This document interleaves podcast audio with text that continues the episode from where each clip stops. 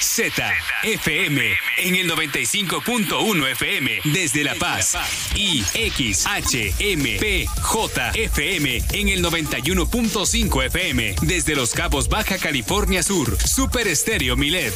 Emisoras integrantes de Grupo Milet México.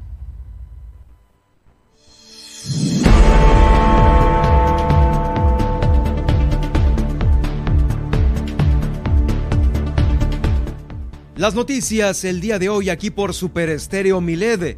Está de gira de trabajo, de visita por Baja California Sur, el embajador de Estados Unidos en México, Ken Salazar. Después de haber estado también en el estado de Coahuila y algunos otros más de la República Mexicana, el principal tema aquí en Baja California Sur son las energías renovables y se refirió a estas para que iluminen las obscuras carreteras desérticas de nuestro estado. Así lo dijo literalmente. También Baja California Sur entre los estados del país con mayor generación de empleos, pero aún con mucho empleo. Déjeme decirle que tenemos la canasta básica más cara también del país. ¿Y sabe quién la vende? Ahorita le voy a decir el supermercado que vende la canasta cara más básica, no, al, al revés, la canasta básica más cara de todo el país. Oigan, fue hackeada una diputada en el Congreso del Estado. Eh, pues eh, le hackearon su WhatsApp y empezaron a pedir dinero a su nombre, a todos los contactos que tenía esta diputada, o que tiene todavía los que le queden, ¿no? Nadie se salva de los hackeos. Aguas, hay que poner ahí la doble autenticación, ya lo dijo Valerie Vélez en este micrófono el jueves pasado.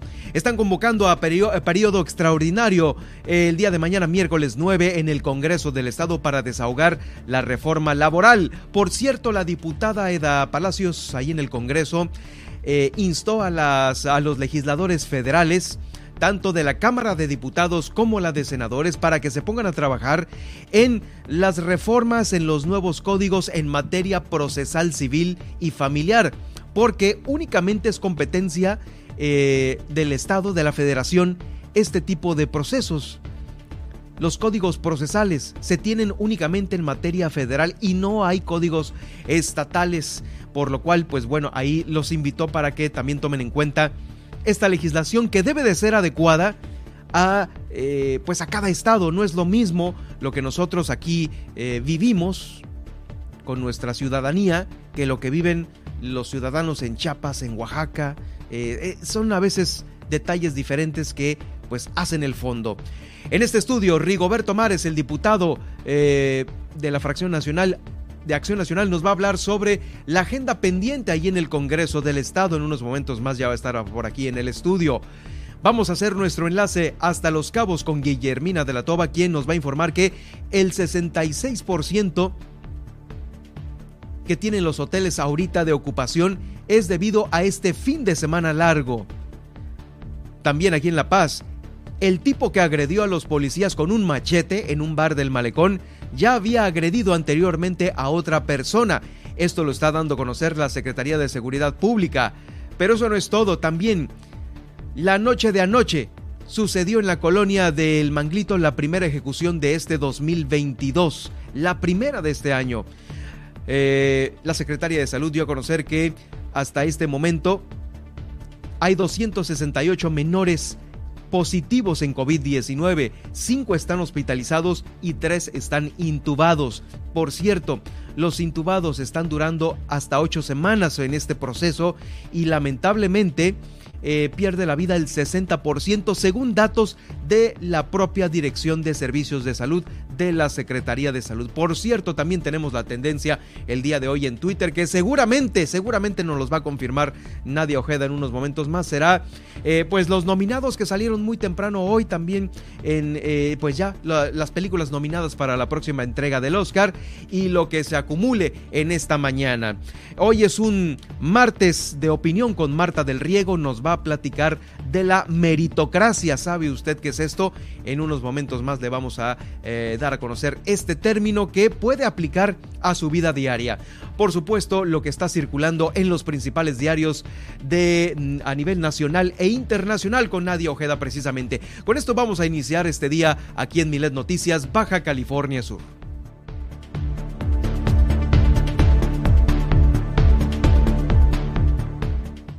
Ahora, Milet Noticias Baja California Sur. La información más importante de las últimas horas. Todas las noticias. Todo el tiempo. Por el 95.1 de FM en La Paz y 91.5 FM en Los Cabos. Con la potencia radial y el respaldo informativo de Grupo Milet México. Conduce Germán Medrano.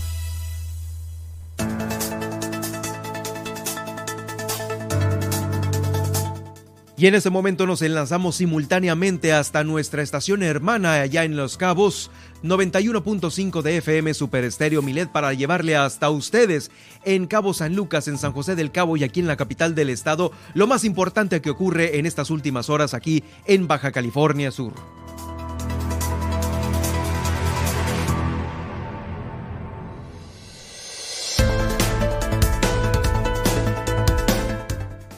Muy buenas tardes, los saluda Germán Medrano con el gusto de siempre desde Super Estéreo Milet, aquí en Milet Noticias Baja California Sur. Ya estamos haciendo esta eh, transmisión para que se quede con nosotros en, estos, en estas dos horas en donde vamos a tener eh, pues mucha, mucha información de lo que está sucediendo en nuestro estado. Le doy la bienvenida a Nadia Ojeda. ¿Cómo estás, Nadia? Muy buenas tardes. Muy buenas tardes, un saludo Germán y un saludo para toda nuestra audiencia en La Paz y en Los Cabos. Hoy iniciamos un martes soleado, un buen martes soleado aquí en La Paz. Martes soleado efectivamente, con algunas rachas de viento que ahorita nos vas a informar también cómo va todo eso. Y bueno, yo lo invito para que siga la transmisión también en Twitter. Estamos haciendo esta transmisión en directo en arroba Germán Medrano para que me siga y también siga esta transmisión de Miles Noticias Baja California Sur en Twitter y también en Germán Medrano Nacionales, esto en Facebook para todos los facebookeros y facebookeras. Quedará aquí este Facebook Live.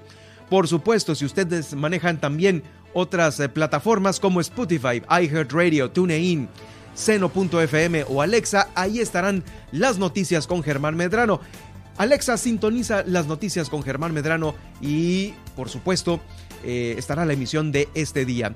Lo invito para que todos los días a las 10 de la mañana sintonice el gallito inglés con Luis Roberto El Boy y con Juan Pablo Torres Don Limón. Las mañanas serán más alegres y su, y su día será más rendidor sintonizando el gallito inglés en nuestro morning show a las 10 de la mañana. Por lo pronto, iniciamos, iniciamos Milet Noticias Baja California Sur este día.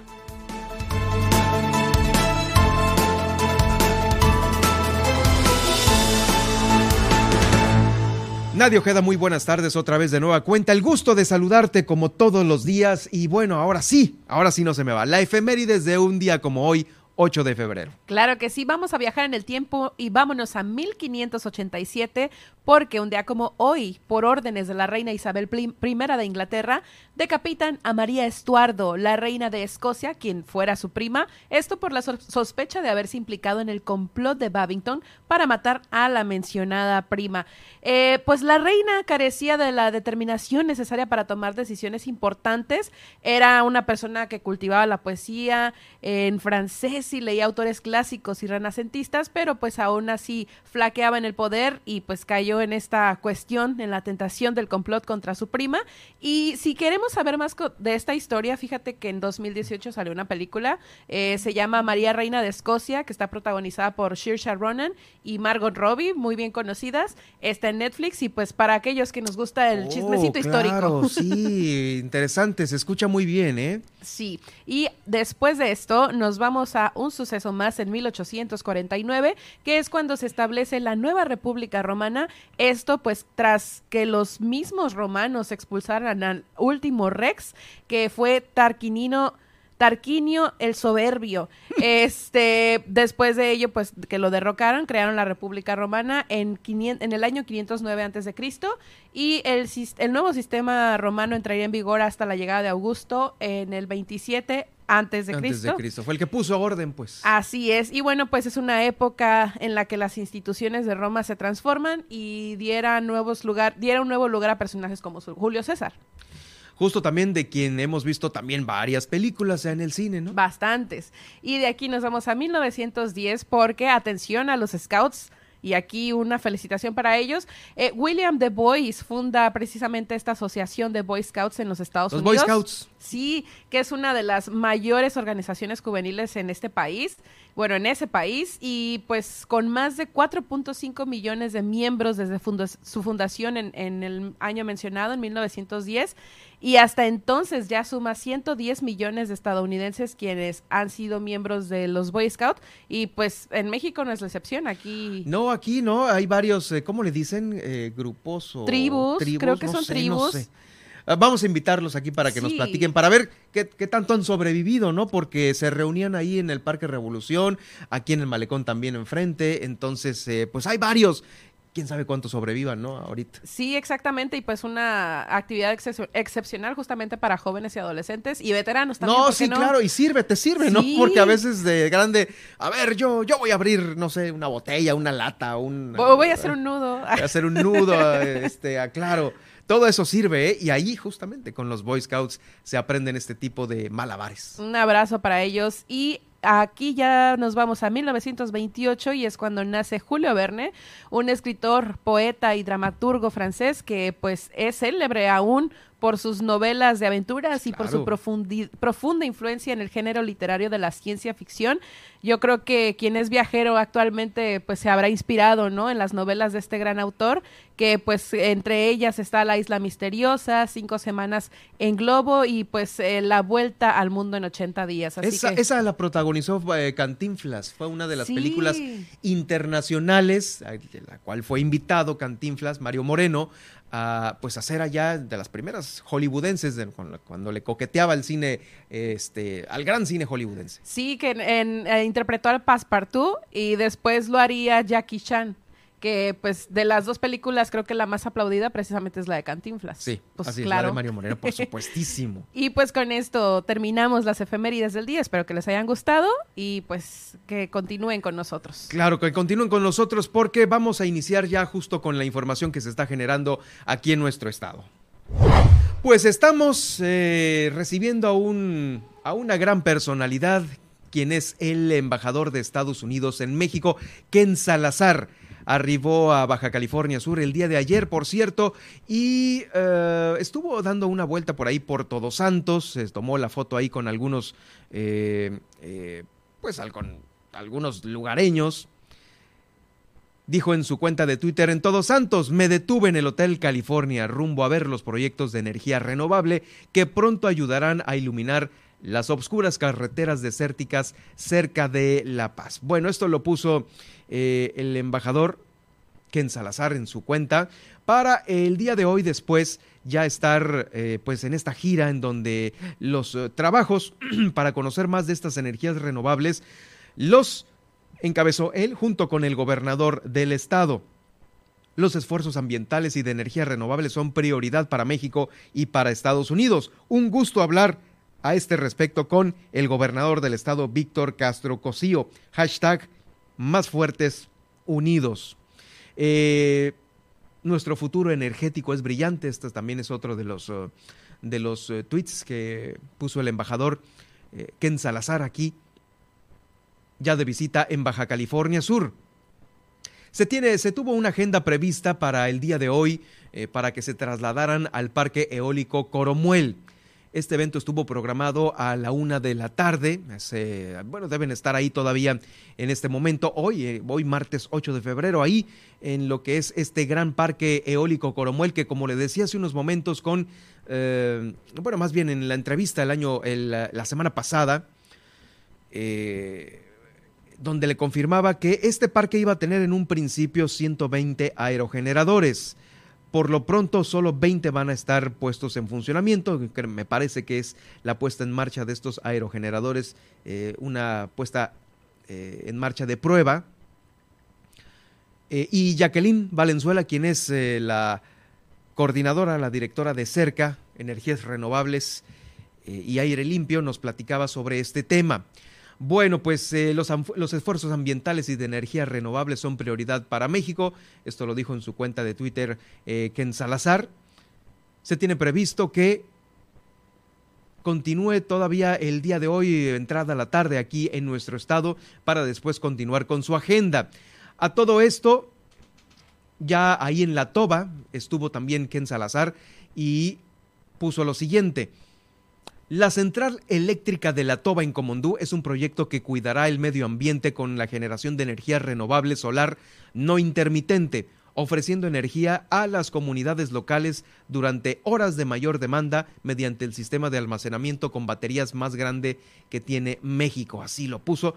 Eh, esta es una traducción que la, la ponen en la cuenta de Twitter porque obviamente el tuit principal del embajador eh, Ken Salazar está en inglés, luego se traduce y es este el resultado que acabo de leer textualmente.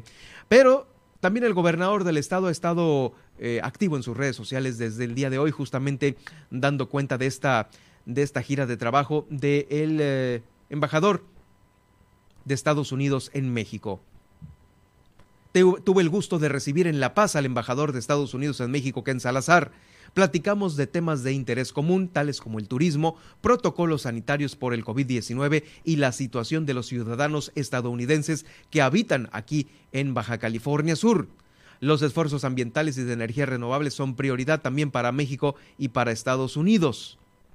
Recorrimos la central termoeléctrica de Punto Aprieta, esta que está aquí en la capital del estado, con el embajador eh, Ken Salazar. Nuestros países están interesados en generar un porvenir más limpio. Desde Baja California Sur contribuiremos con mucho entusiasmo para lograrlo, es lo que comentó el gobernador del estado en sus redes sociales. La gira continúa en estos momentos, como le digo, seguramente se encuentran todavía en esta hora ahí en el Parque Eólico Coromuel, el cual es uno de, las, eh, de los parques de generación más importantes porque es a través de la, la generar energía a través del aire.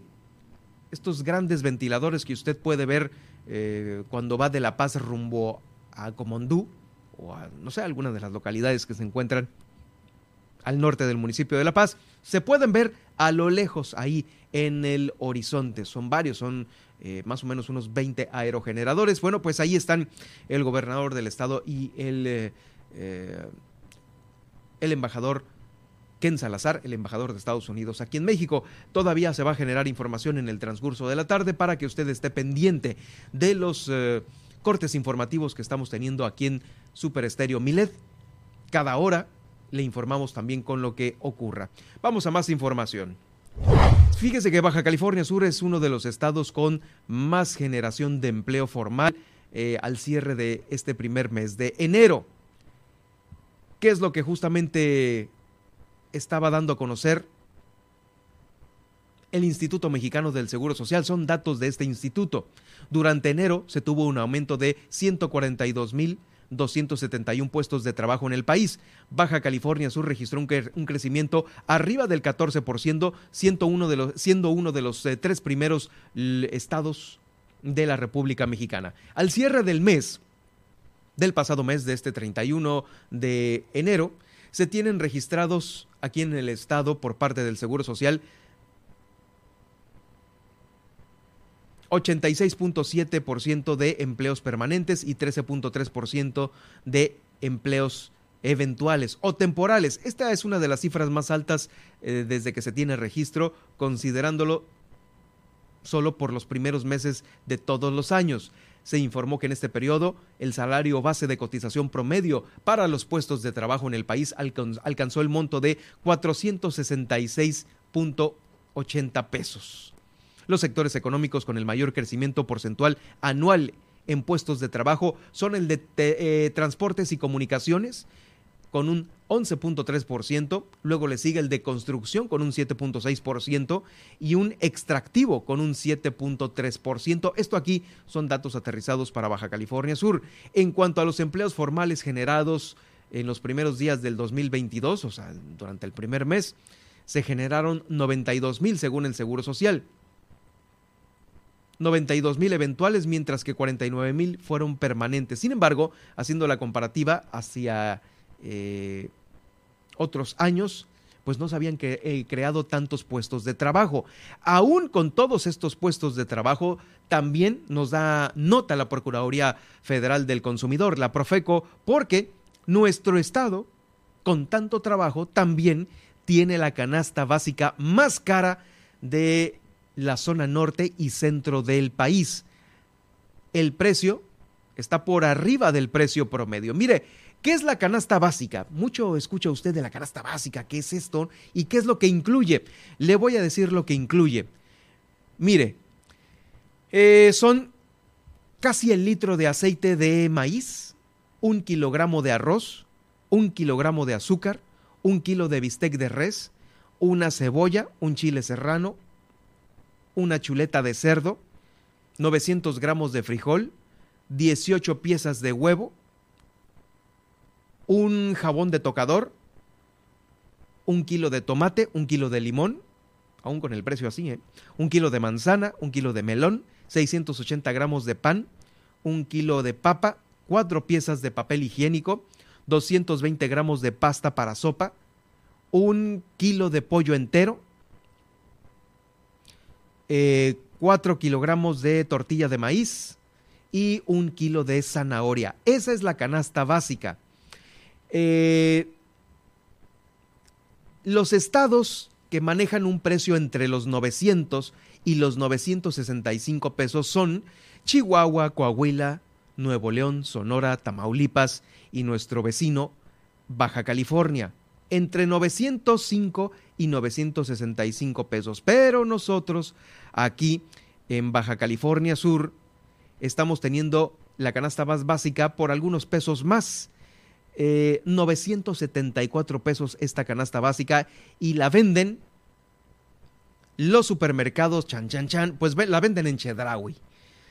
Eh, allí está la canasta básica más cara en Chedraui, 974 pesos. 65 pesos más caro que el precio exhibido en la central de abastos de Guadalajara, que es también una de las zonas en las cuales nos están incluyendo para hacer este análisis por parte de la misma Profeco, de la Procuraduría Federal, Federal del Consumidor.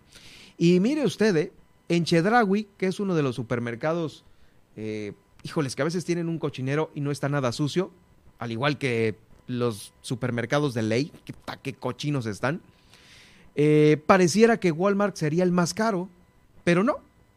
Es en Chedraui la canasta básica más cara, 974 pesos en comparación con 905 que hay que se encuentra en otros estados de la República Mexicana. Así es que pues bueno, ya está en esta información ahí para que usted ama de casa amo de casa, eh, la tome en cuenta para eh, pues hacer el súper ahora que se aproxima la, la, quincena este día 15, bueno, la primer, la primer quincena de este mes de febrero. Eh, pasamos a más información. Vamos a, a justamente hablarles del Congreso del Estado porque resulta que una diputada fue hackeada.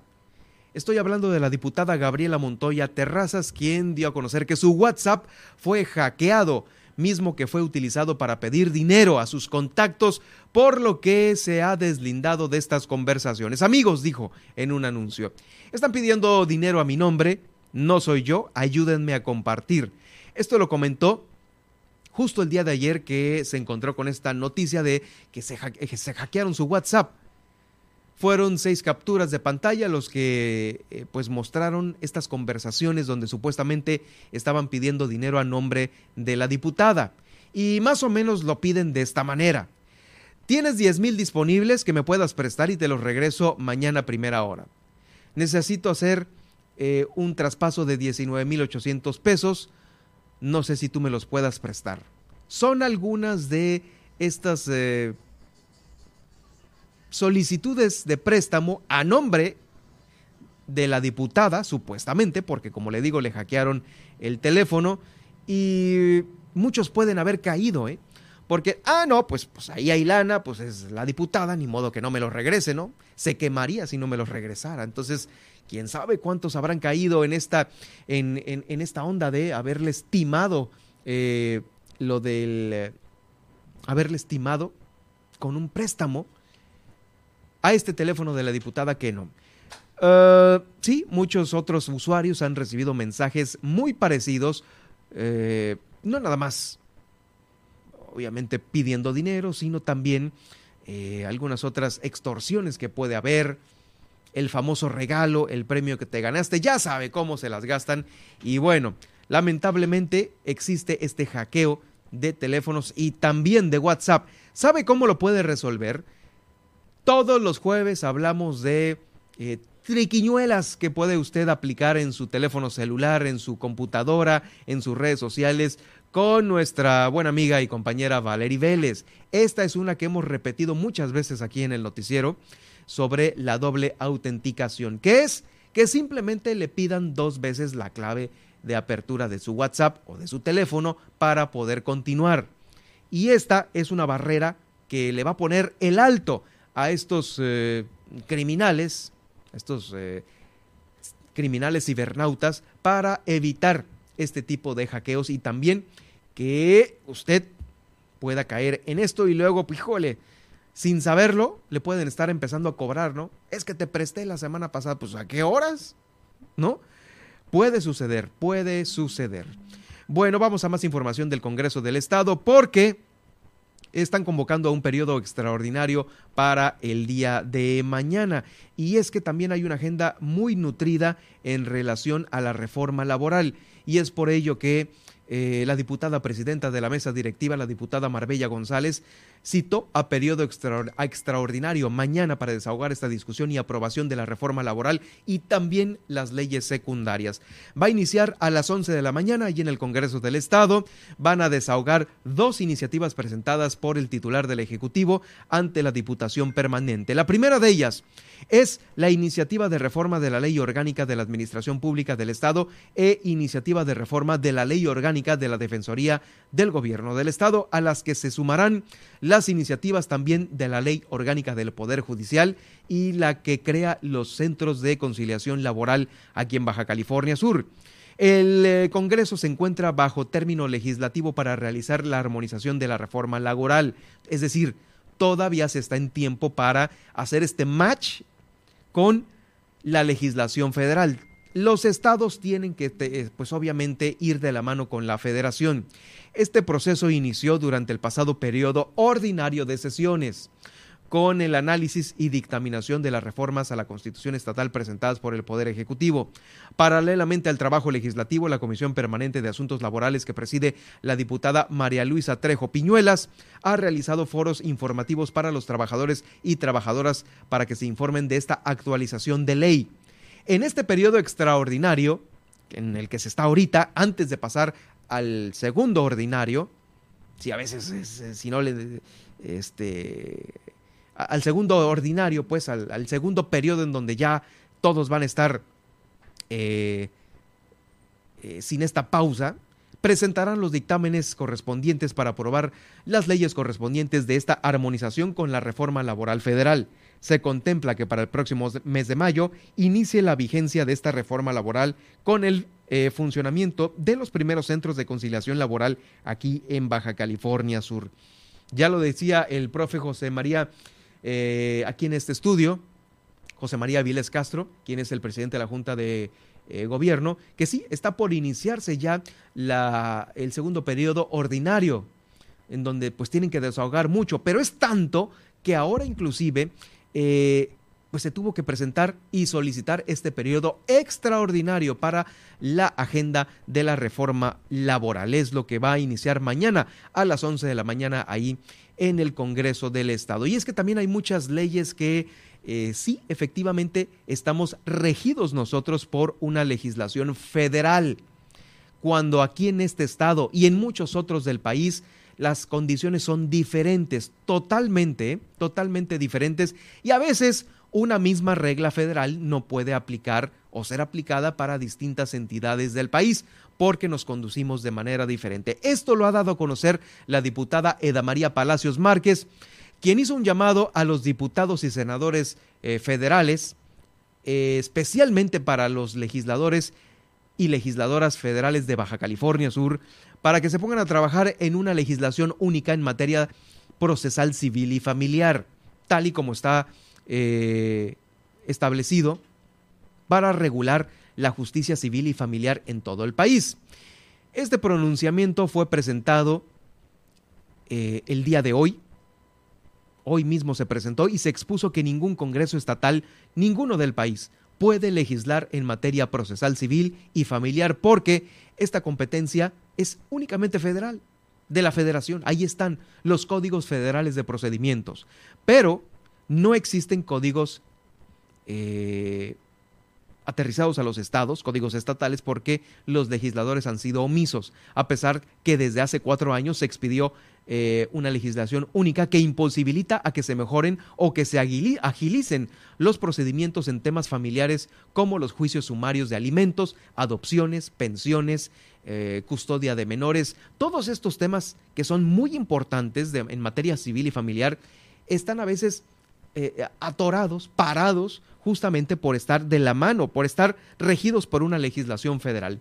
Vamos a escuchar a continuación a la diputada Eda María Palacios Márquez con este tema eh, sobre expedir legislación procesal civil y familiar para los estados. Me estoy pronunciando haciendo un llamado a los legisladores federales de Baja California Sur para que exijan que este año 2022 Congreso de la Unión apruebe la expedición de la legislación única en materia procesal, civil y familiar que regirá en todo el país, porque a casi cuatro años de haberse cumplido el término para que se expidiera dicha legislación única, el Congreso Federal se encuentra en omisión legislativa. Con esta omisión no se camina ni para atrás ni para adelante, ya que ningún Congreso local del país puede legislar en materia procesal, civil y familiar, porque esta competencia ahora es federal, pero no existen los códigos porque los legisladores federales han sido omisos, lo que imposibilita a que se mejoren y agilicen los procedimientos en temas familiares como juicios sumarios de alimentos,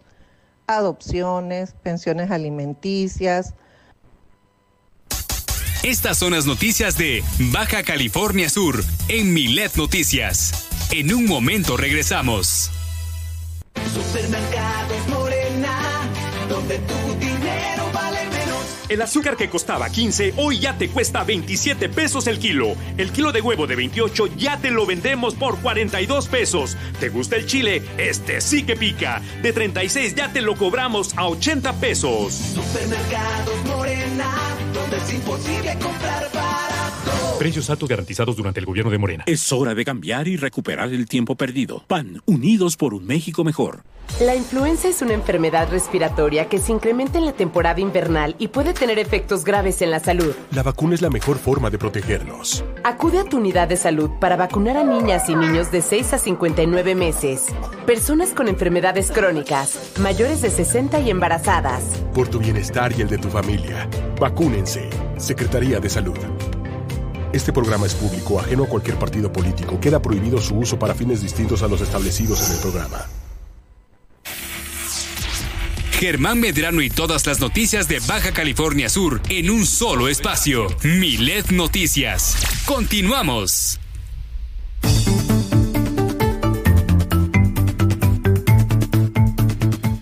Y ahora vamos al clima con Nadia Ojeda. ¿Cómo están los cielos y pues las temperaturas para el día de hoy aquí en Baja California Sur?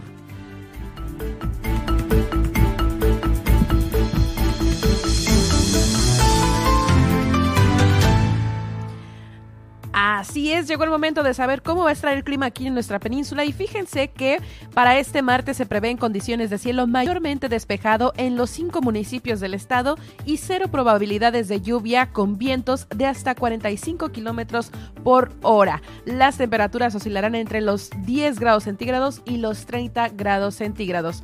Y ahora nos vamos a la capital del estado, aquí en La Paz, y es que esperamos que se mantengan temperaturas frescas con una máxima de 22 grados centígrados y una mínima de 15 15 grados centígrados, acompañado de vientos fuertes de hasta 45 kilómetros por hora durante el día.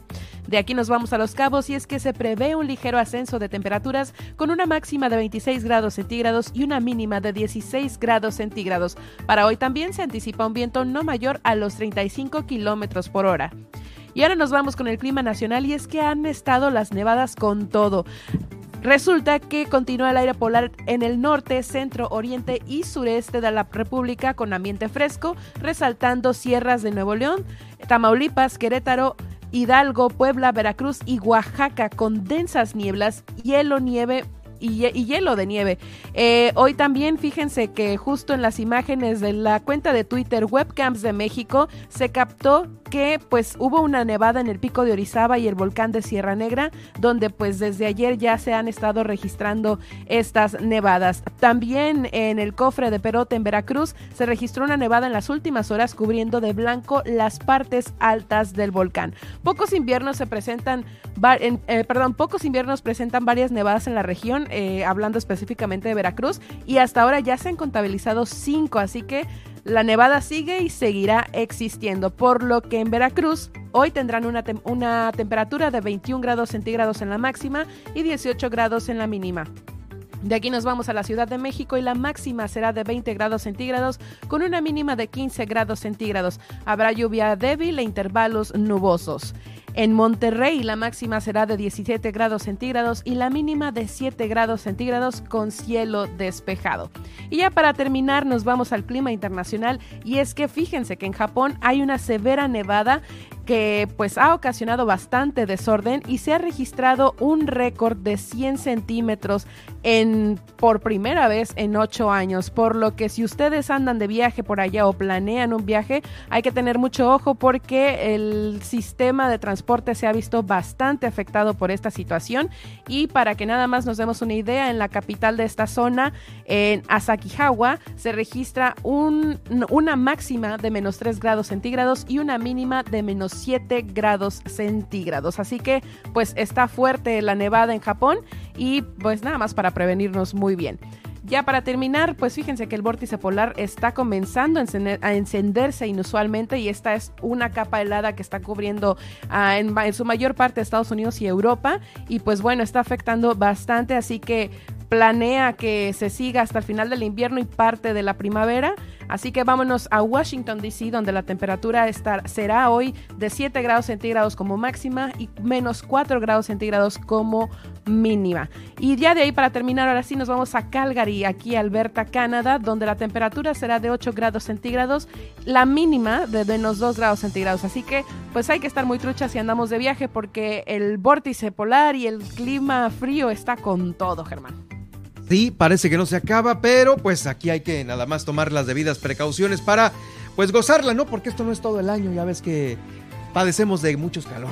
Así es, y pues mientras haya, haya frío aquí en La Paz, pues hay que, hay que disfrutarlo, hay que gozarlo. Muchas gracias, Nadia. Nos escuchamos en unos momentos más aquí en el noticiero.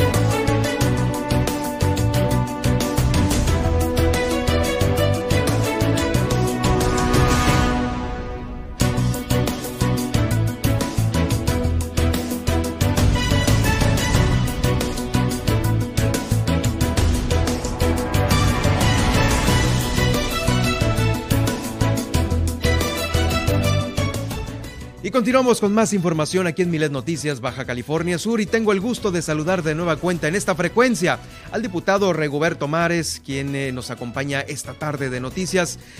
Rigo, gracias por estar con nosotros. Bienvenido aquí a Super Estéreo Milet, a Milet Noticias, Baja California Sur. ¿Qué tal, Germán? ¿Cómo estás? Qué gusto saludarte, estar aquí nuevamente en este programa. Muchas gracias por la invitación.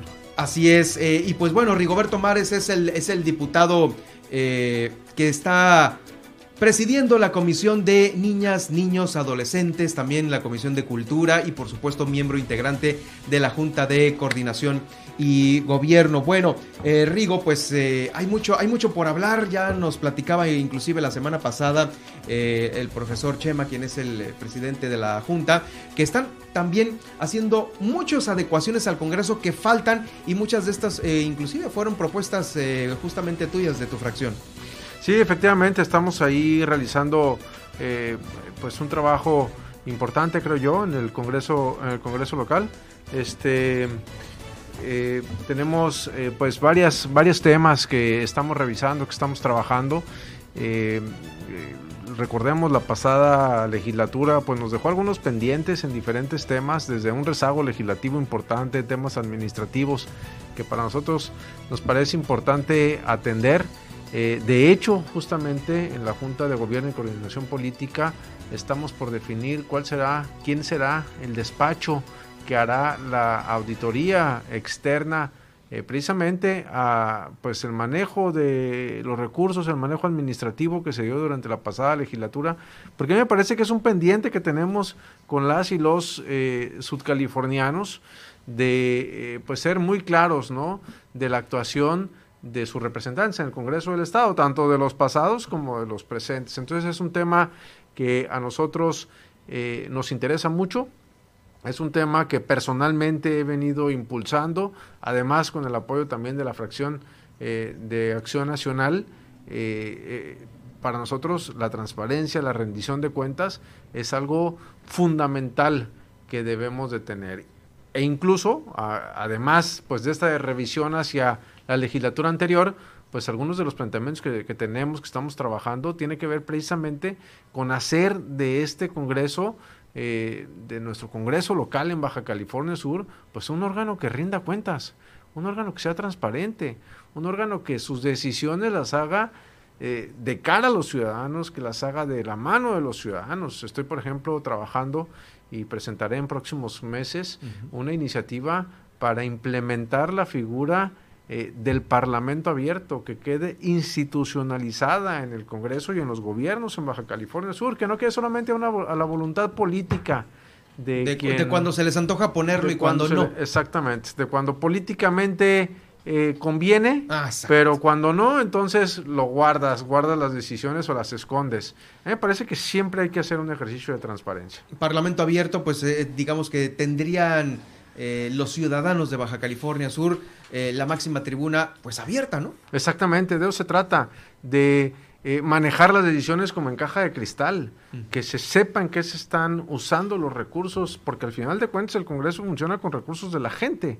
Son decisiones que tienen un impacto directo en la vida de las y de los ciudadanos y no, y, no se permite a los ciudadanos participar en la discusión de los mismos. Imagínate, por ejemplo, Germán, amigas, amigos que nos escuchen, que en el presupuesto del Estado, la discusión no solamente se dé entre los diputados, sino que participen los diferentes sectores económicos en Baja California Sur, que haya mesas de trabajo con todos los interesados, ya sea expertos, académicos, eh, dirigentes de los diferentes sectores productivos, etcétera, donde se discuta en qué se debe de gastar el recurso de la gente, porque al final de cuentas lo que, se, lo que manejan los gobiernos es recurso de la gente. Y es que a veces eh, nosotros eh, como medios de comunicación, al tratar de cubrir una agenda legislativa, pues nos, nos topábamos con que, no, pues es a puerta cerrada. No, pues así como, ¿no? Si no entran medios, si no entran sectores, pues mucho menos vamos a saber qué pasa ahí adentro para, para ver el rumbo de, de muchos temas de agenda. Exactamente. Y mira, está demostrado, Germán, que es precisamente cuando no hay transparencia, cuando no hay los mecanismos institucionales que obliguen a que las decisiones se tomen de manera eh, abierta, pública, es ahí en la, en la este, opacidad cuando se dan los abusos, cuando se dan los excesos, cuando se da la corrupción, cuando se dan los escándalos y cuando se dan las... ¿Y hubo muchos abusos y excesos en, la anterior legislatura, ahorita que tú ya estás sentado ahí viendo las cuentas? Pues podemos presumir que sí, podemos presumir que sí, hay datos, eh, cosas que pues la propia gente te platica. Eh, pues no la gente, los, los, papeles que tienes tú ahí en la se Veían. ahora, lo importante es todo esto encuadrarlo y de una manera muy profesional y es por eso que el, plan es precisamente contratar un despacho eh, externo que de una manera eh, imparcial y sin tintes políticos diga, a ver, pues aquí están todos los elementos y todas las pruebas de que hubo estas, estas circunstancias y estas situaciones, porque pues sí, a, simple vista podemos este, pensar que sí se dieron muchas cosas. Me imagino que, pues, eh, primeramente está el tema de subsanar a lo mejor alguna situación y si no se puede subsanar, como sucede, por ejemplo, te pongo el caso de Comondú, ¿no? Que, pues, ahorita ya la alcaldesa dijo, es que no podemos subsanar, tiene que venir a comparecer personalmente. ¿Esto lo harían también en el Congreso del Estado? ¿Pudiese que llegasen a comparecer o que fueran llamados algunos de los responsables? Mi posición y mi postura eh, siempre ha sido eh, de eh, llamar a la rendición de cuentas. Es decir, si alguien cometió algún acto mm, deshonesto o que administrativamente eh, no correspondía, pues entonces que de acuerdo a la ley se aplique lo que tenga que aplicarse. Si corresponde una sanción de tipo administrativa, si corresponde simplemente una explicación donde él presente un informe, o si tenemos que llegar más allá, pues que se hagan este, las revisiones correspondientes. Eh, ¿Cómo está el tema del despacho? ¿Cuándo lo, lo tienen ustedes ya definido? Eh, justamente el día de mañana tenemos una reunión con una de las propuestas que se presentaron. La próxima semana, a principios, si mal no recuerdo, el lunes tenemos otra reunión. Eh, ¿Cuántos despachos estarían ahí queriendo entrar en principio hay dos hay dos propuestas que presentó el presidente de la, de la junta este que son las que estaríamos revisando eh, trabajando con ellos o haciendo con ellos un plan de trabajo, pues también para que nos digan con toda claridad cuál es el resultado que vamos a obtener y, no quede solamente en una simulación a la, cual yo por supuesto que no me prestaría. Sí, porque si fuera una simulación también estarían ustedes pagando por algo que es una simulación, no van a pagar por una simulación, ¿no? Por supuesto. No le van a pagar un despacho por no, por no tener un resultado. Claro, y ese es el resultado que tenemos que exigir, porque entonces no es nada más métele dinero para tapar lo que sucedió o hacer, hacer, como, que, haces, ¿no? y eso no, eso no va. Eso, eso es justamente lo que la gente está cansada y es lo que tenemos que cambiar. Creo que todos en la Junta, que es el organismo encargado de velar por la administración y los dineros del Poder Legislativo, están en la misma sintonía independientemente de los colores, ¿no? Este, pues eso es lo que hemos venido platicando, eso es lo que se percibe eh, ahora debe de quedar eh, claro en los, en los, en los hechos. En los hechos y, es lo que al final de cuentas a la gente le interesa y es lo que estamos obligados a demostrar. Definitivamente. Bueno, y también el orden también que van a quedar ahí, pues muchas oficinas, reubicaciones y todo esto se viene próximamente, ¿no? Sí, hay varios planes con respecto a eso. Este, revisar desde espacios que se tienen en renta y que la verdad es que resultan muy onerosos, eh, hacer un cambio, adecuaciones, este, en donde, bueno, no, no, no me corresponde a mí personalmente esas definiciones, le corresponde este, más a la, a, la, a la comisión de cuenta, pero que, pues, por supuesto, en mi calidad de integrante pues, de la legislatura, pero además de la Junta, pues vamos a estar ahí muy pendientes de que se hagan eh, conforme corresponde definitivo. Oye, y justamente para que nos alcance el tiempo, vamos a las comisiones que presides, la de niños, niñas, adolescentes, eh, cultura. Eh, vemos que ahorita vivimos tiempos en los cuales ha habido eh, pues una serie de, denuncias de abusos también infantiles. la legislación aquí en Baja California Sur para protección de niñas y niños se tiene completa y la que se tiene se está aplicando.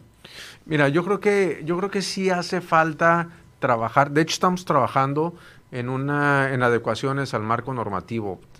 A ver, nuestra niñez está viviendo retos eh, muy importantes en diferentes sentidos, desde eh, lo que planteas en tema de abusos eh, en, diferentes vertientes, temas de migraciones, por ejemplo, que traen problemas muy complejos para las niñas, niños y adolescentes.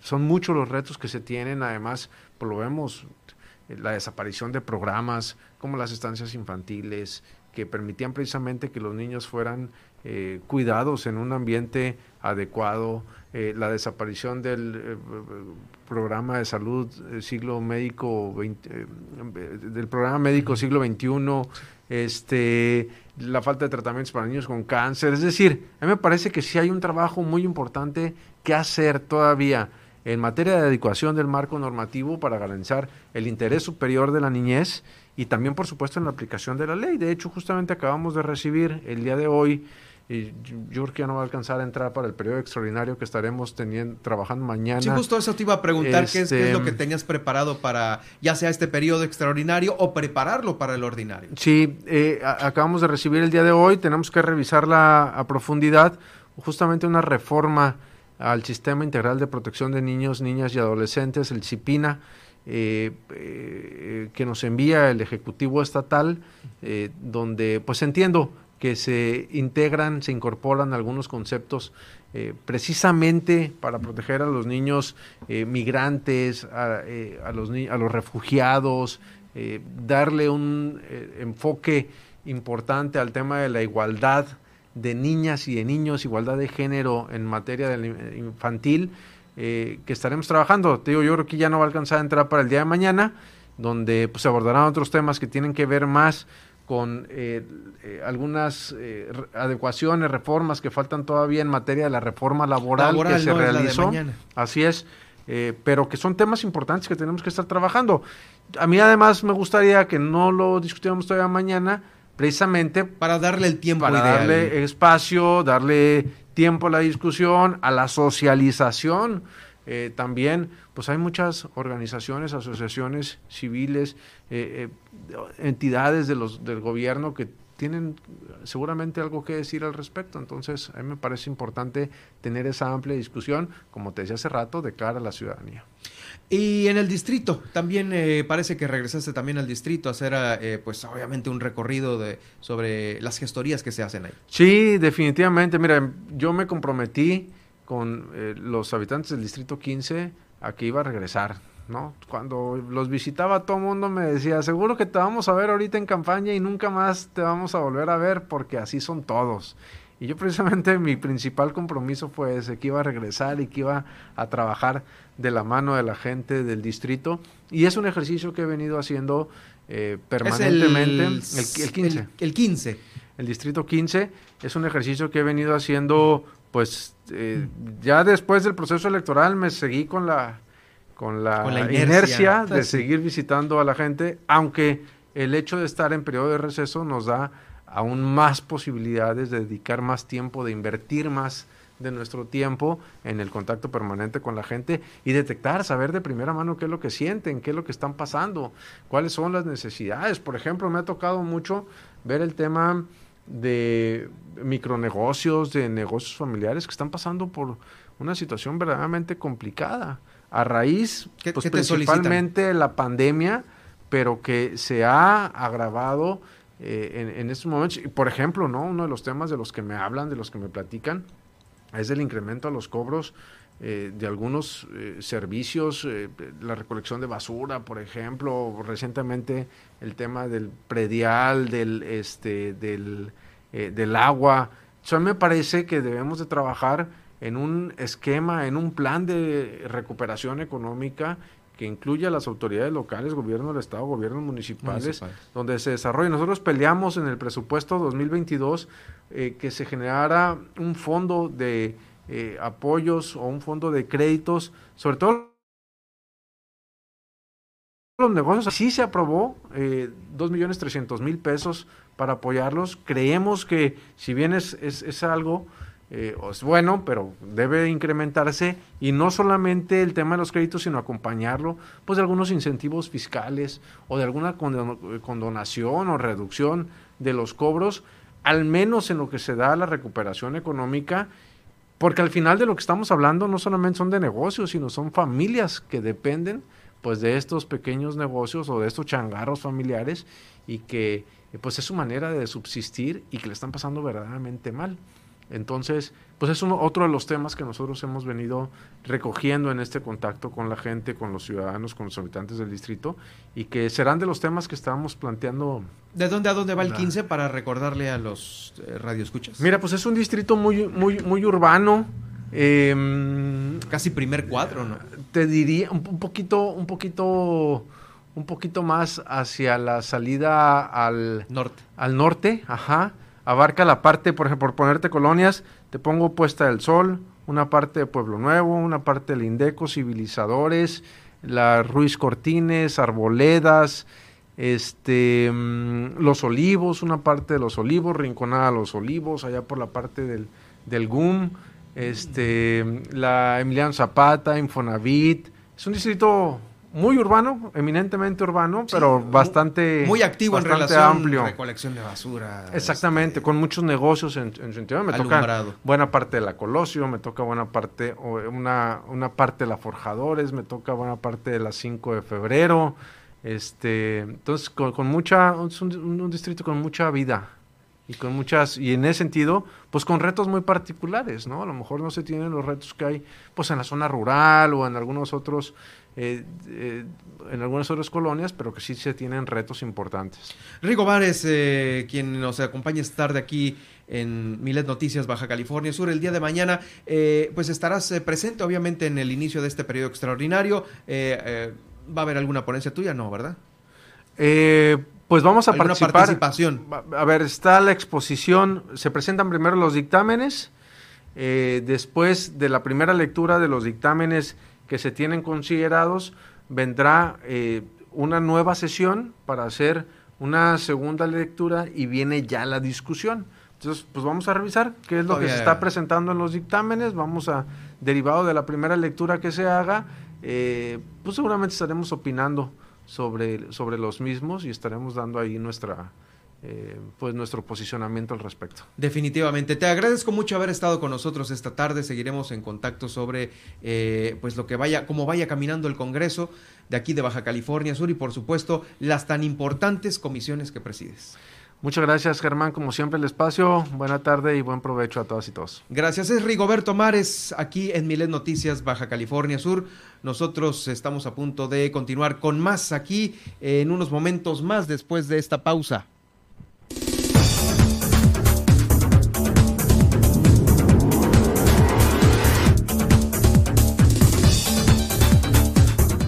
Después de la pausa, aquí en Milet Noticias, eh, vamos a hacer este recorrido por los municipios de Baja California Sur.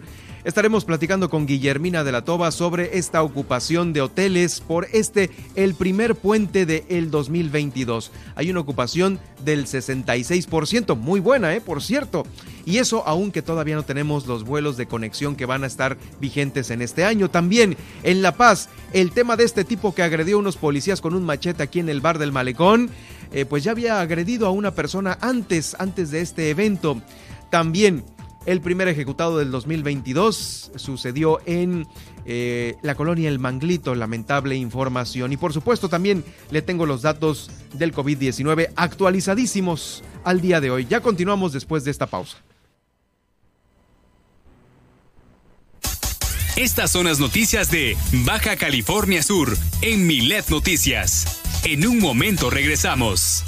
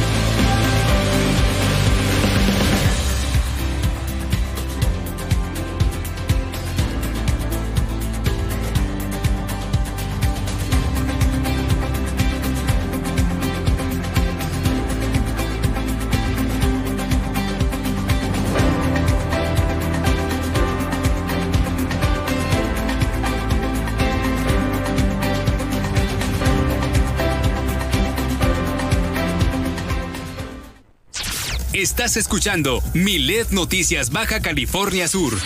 Desde La Paz por el 95.1 FM y Los Cabos por el 91.5 FM.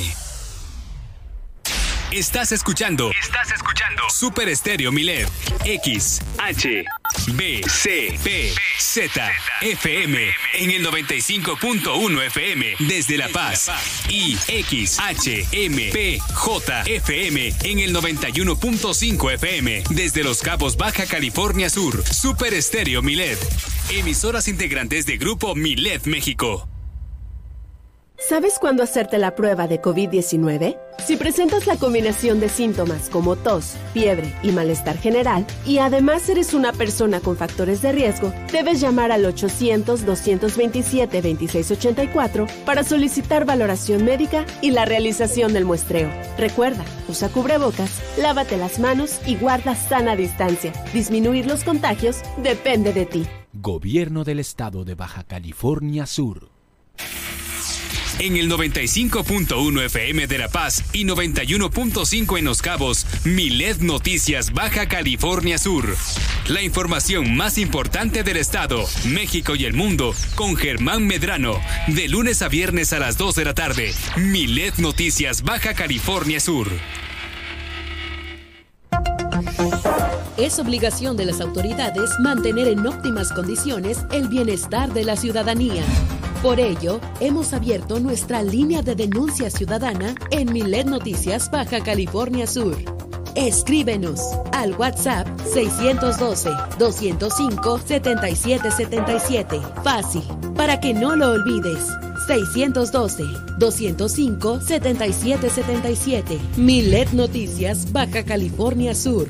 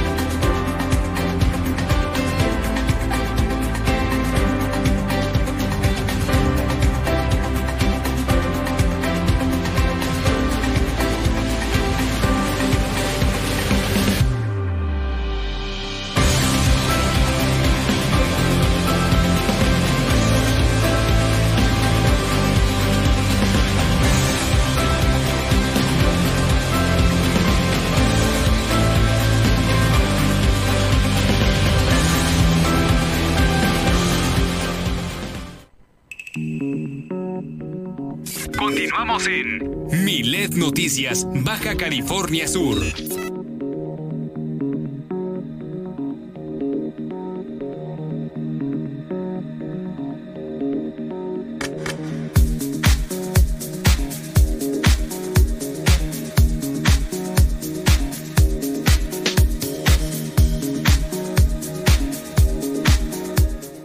Recuerdo que el podcast de esta entrevista con el diputado Rigoberto Mares lo va a poder usted escuchar más tarde en las plataformas que usted ya conoce y maneja muy bien. Estamos en Facebook, en Spotify, en iHeartRadio, en TuneIn, en Alexa y en seno.fm. En todas estas usted puede buscar las noticias con Germán Medrano y ahí estará la emisión del día de hoy y también el podcast.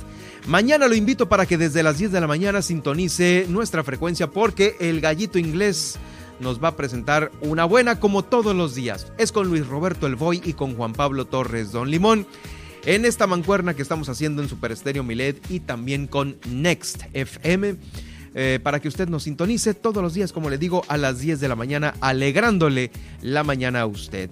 Eh, estamos en vivo y estoy también en vivo a través de las redes sociales. En Twitter estoy como arroba Germán Medrano, también para que eh, me, me, siga. Y en Facebook estoy como Germán Medrano Nacionales. En unos momentos más, aquí en este estudio, Marta del Riego nos va a platicar sobre la meritocracia esto que a veces pues eh, nos creemos nosotros que no sabemos qué es y que lo repetimos muchas veces, pues bueno, nos va a explicar con peras y manzanas de qué se trata para que usted aterrice de una mejor manera su día a día y estos términos eh, sociológicos que a veces hay que pensarlos dos veces para ver pues si lo seguimos aplicando o si lo seguimos repitiendo. En unos momentos más en este estudio, eh, también en unos momentos más le voy a dar a conocer la tendencia en Twitter con Nadia Ojeda y por supuesto el recorrido que hacemos por los municipios de Baja California Sur. Por cierto, eh, la información sobre el COVID-19 no la quiero dejar eh, pasar. Fíjese que ya hay pues intubados que están dando más o menos una, una cifra de menores intubados. Son 268 menores de edad intubados según lo que está dando a conocer la Secretaría de Salud a través de la secretaria Sacil Flores Aldape. Esto lo informó el día de hoy al dar a conocer también las cifras en tiempo real que genera el COVID-19 aquí en nuestro estado. Y bueno, como nosotros estamos llevando la cuenta eh, sobre el COVID de un día para otro, le doy a conocer que en tiempo real, en este momento, tenemos 3.484 casos activos. El día de ayer teníamos 3.857. Es decir, que hubo una recuperación, hubo una recuperación importante eh, para el día de hoy. A ver, no tengo aquí 3.000. Lo que pasa es que como se está moviendo esta cifra cada rato, son 3.857 que teníamos el día de ayer, menos 3.434. Ya se movió la cifra respecto al, dato que me habías eh, pasado hace unos momentos. Pues bueno, sí.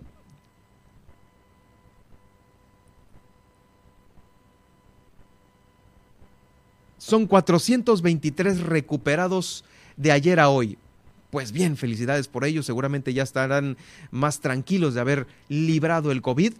Y hay también eh, cifras de los que no la están librando con el COVID.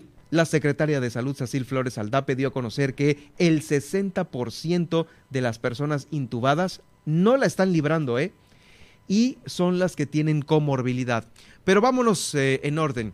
Hay diagnosticado, hay cinco menores de edad hospitalizados en este momento. De estos, eh, 268 que están en casa, 5 están hospitalizados y 3 lamentablemente se encuentran intubados. Eh, aparte de estar intubados, presentan algún tipo de comorbilidad o de padecimiento. Ya lo decíamos nosotros aquí, tienen que eh, llevar a sus hijos a un médico para que les diga primeramente si tienen una comorbilidad. Esta que a veces es silenciosa. A lo mejor tiene sobrepeso y usted pues nada más eh, lo ve cachetón a su baby o a lo mejor con flojera todo el tiempo. No, puede ser una comorbilidad que puede lamentablemente venir a perjudicar una eh, sintomatología de COVID. Ojalá y no sea así. Tome sus precauciones, lleve a sus menores de edad, a sus hijos, a un chequeo médico. Es regular, un chequeo médico siempre eh, va a ser positivo para tratar de prevenir enfermedades y por supuesto comorbilidades, ¿eh? comorbilidades. Bueno, en fin, que hay cinco hospitalizados y tres menores de edad se encuentran intubados. Eh, como le digo, después de los recuperados, le doy que estos, le doy a conocer estas cifras. Los 3.434 casos activos se están repartiendo de la siguiente manera. 2.144 en La Paz, 632 en Los Cabos. Ha bajado súbitamente el caso de los casos activos en Los Cabos, 632. Van 318 activos con COVID en Mulegé.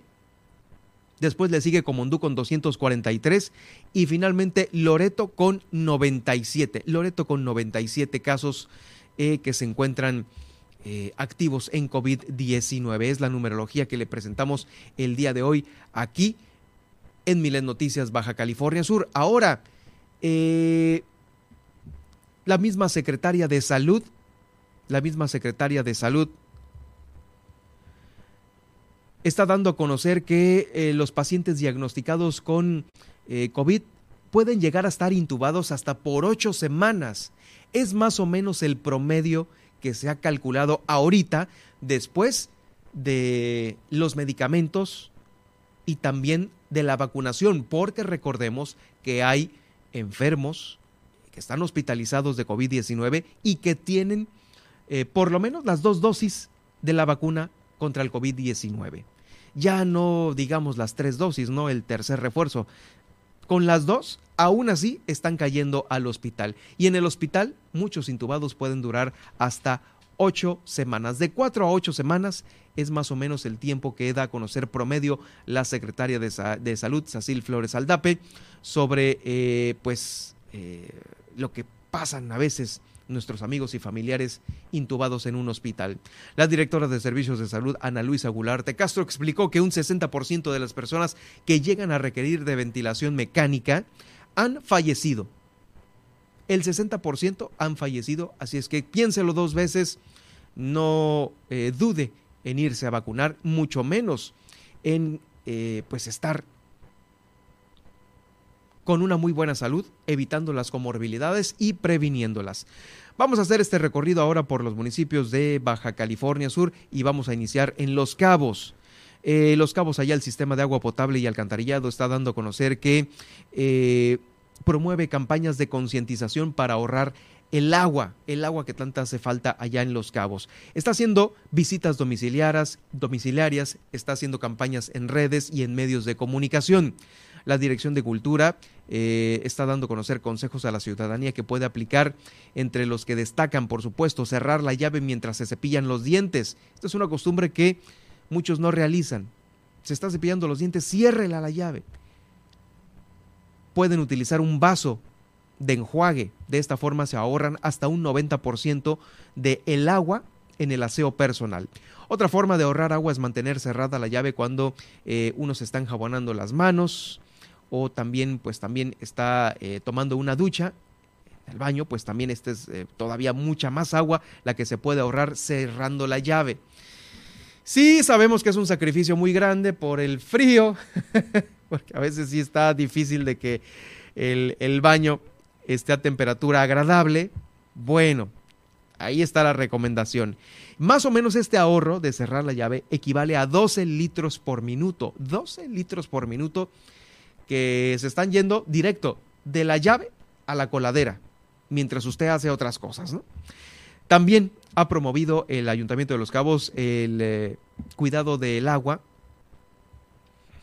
a través de las fugas, dando a conocer un número de denuncia para eh, dar a conocer dónde están las fugas. A veces en estas eh, temporadas empiezan a brotar, ¿no? Porque la presión del agua es tal que se pues se, botan las tuberías viejas, las obsoletas, las que tienen fuga. Predomina más el ver una fuga ahora en, en, invierno, en primavera, que en verano, obviamente.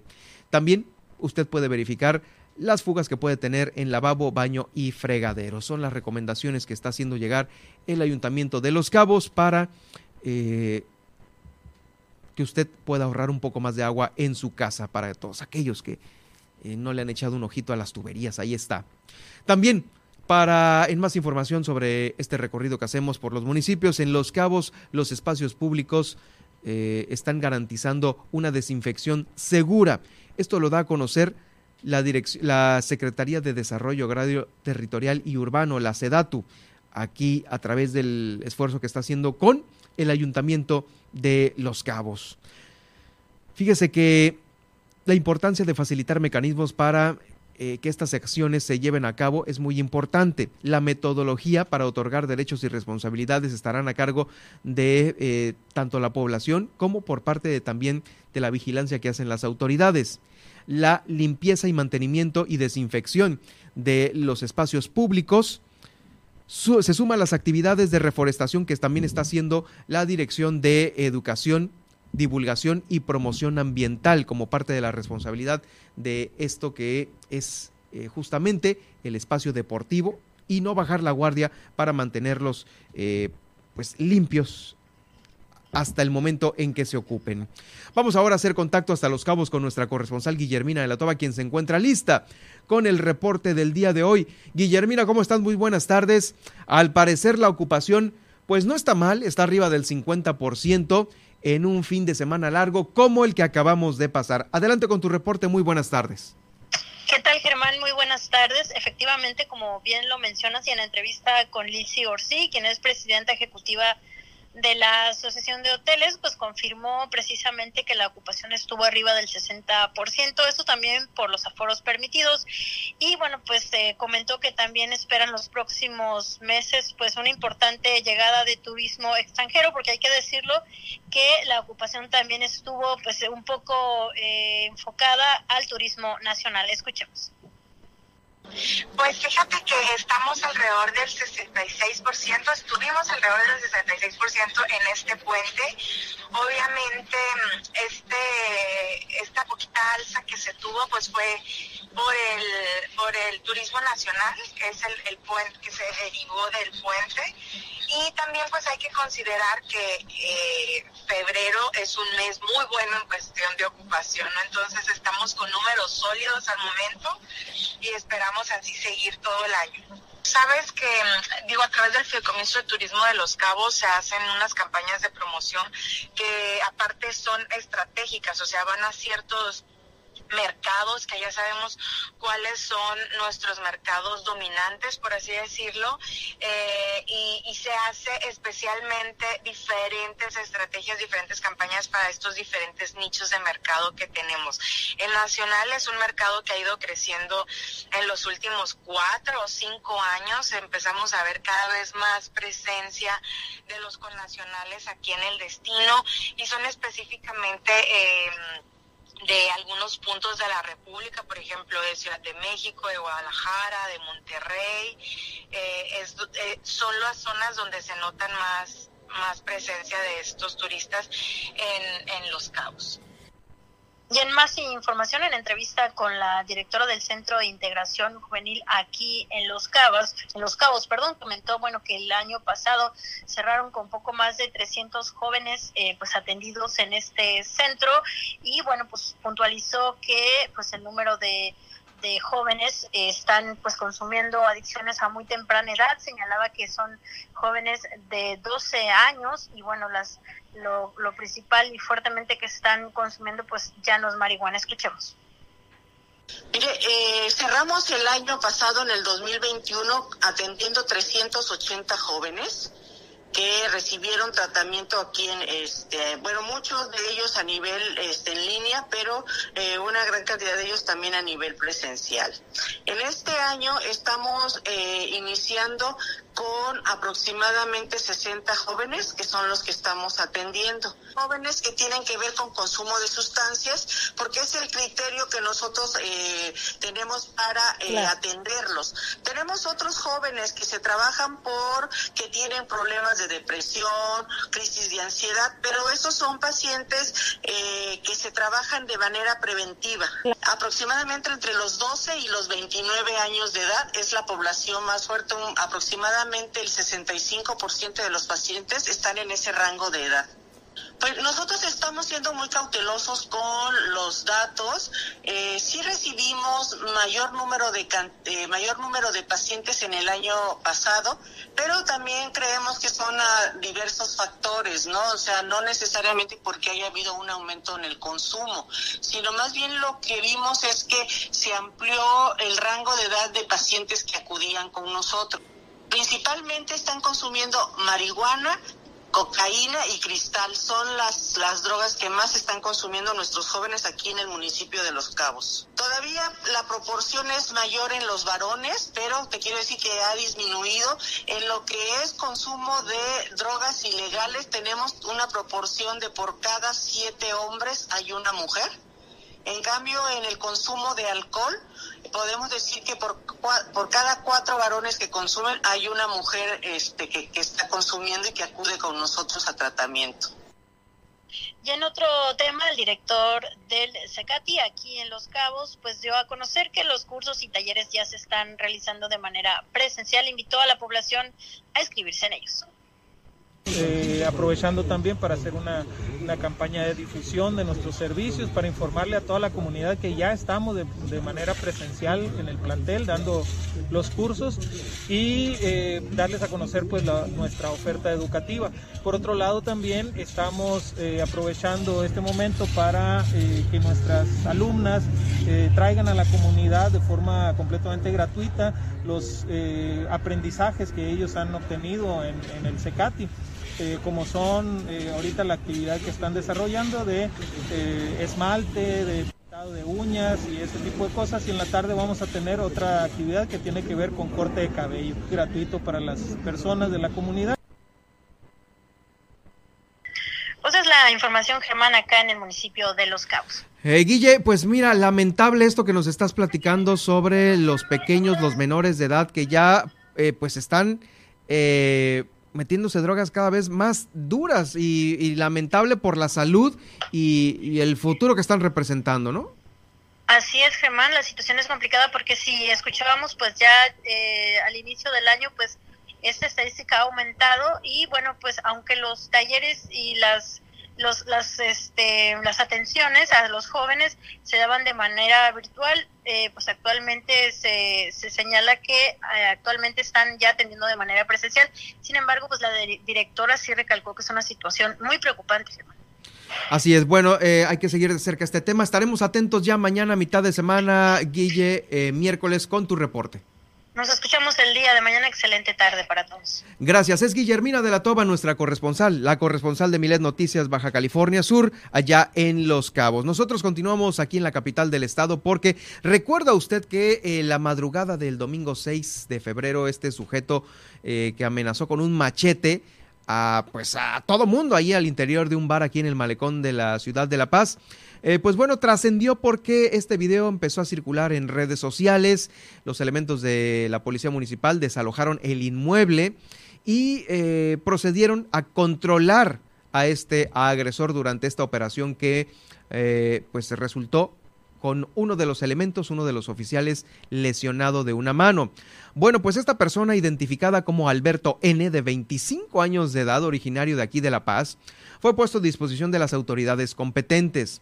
Se reporta que el elemento herido por pues, someter a, a, a esta persona fue trasladado inmediatamente al ISTE, donde se reportó su estado como estable. Sin embargo, va a requerir todavía una cirugía para mejorar la recuperación de su mano. Esta es la salud del el elemento policíaco que trató de controlarlo a esta persona, a este joven, pues no, no es un joven de 25 años que pues eh, traía este machete y pues se puso como loco atrás de la barra, ¿no? Sobre esto, no nada más eh, había sido reportada esta agresión.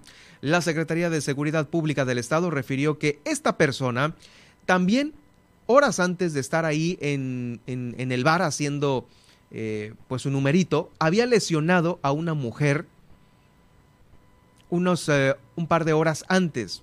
Los elementos de la Policía Estatal Preventiva atendían un llamado eh, sobre esta persona agresiva que se encontraba en la calle Belisario Domínguez y Constitución, aquí en el centro. Fue una persona del sexo femenino la que solicitó el apoyo de los agentes, quienes acudieron al llamado. Observaron que antes de ir al llamado de esta mujer, eh, en el malecón estaba una persona con las mismas características y pues no lo dudaron, iban a atender a la muchacha que había sido, que había sido la que en primer lugar había puesto esta, esta, esta denuncia ante las autoridades, ante los elementos de la Dirección General de Tránsito y Policía Preventiva, y no, resultó que era la misma persona que ya se había trasladado aquí a la zona dorada de La Paz. Eh, afortunadamente, pues bueno, se abrió esta carpeta de investigación porque fue remitido al Ministerio Público para continuar con las indagatorias correspondientes y bueno, eh, obviamente fincarle alguna responsabilidad por todo lo que hizo ahí eh, en el bar y por supuesto las lesiones que tuvo para con la mujer que al parecer también se encuentra fuera de peligro, con, buen estado de salud, y el elemento de la policía, de la policía ministerial.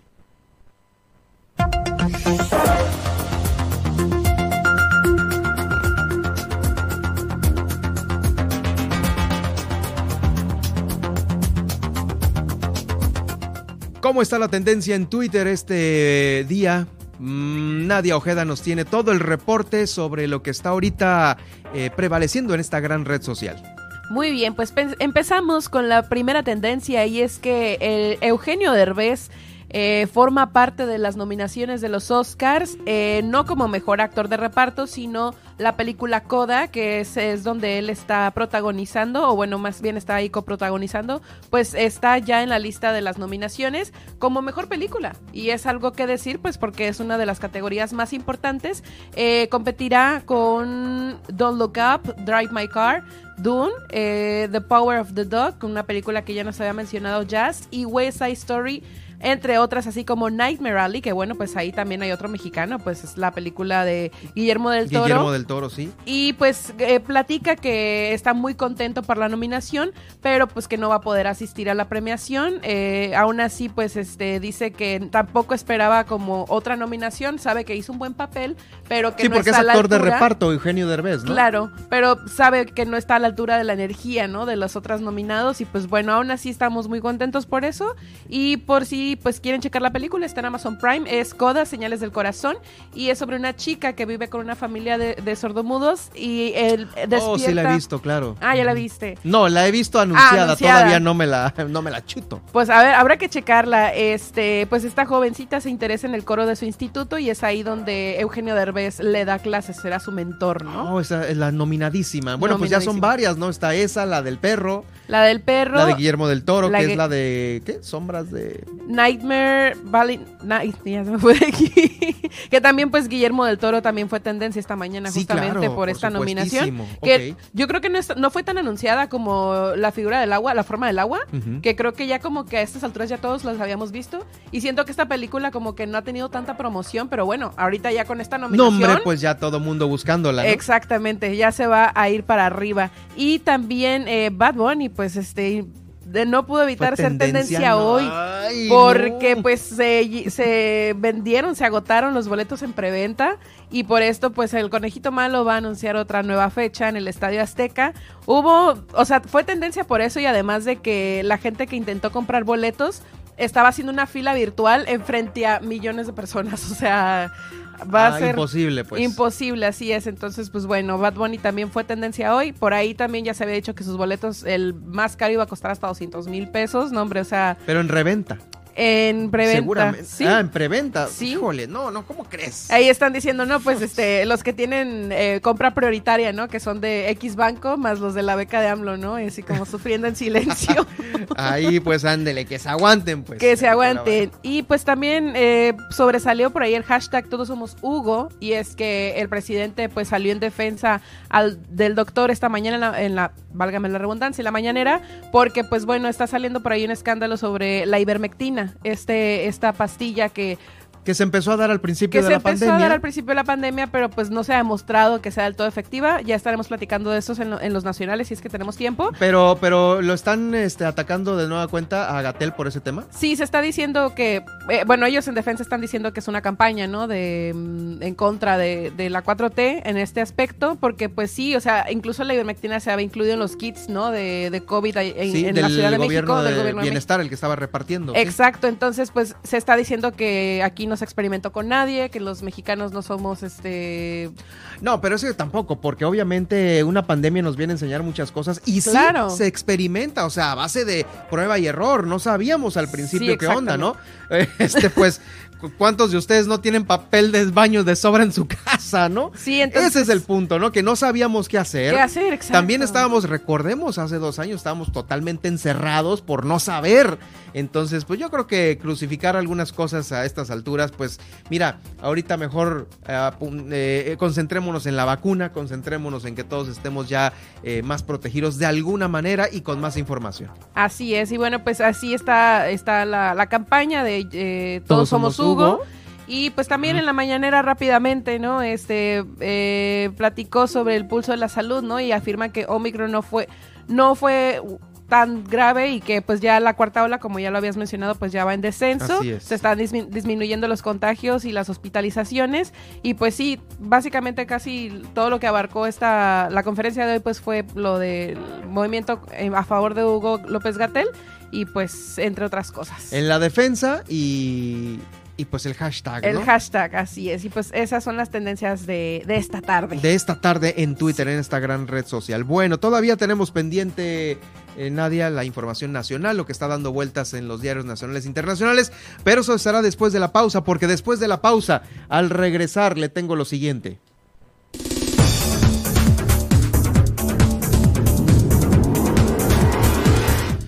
Marta del Riego ya está aquí en el estudio de Super Estéreo Milet, eh, Milet Noticias y claro, nos va a platicar sobre la meritocracia en unos momentos más. Vamos a comentar este martes con Marta del Riego.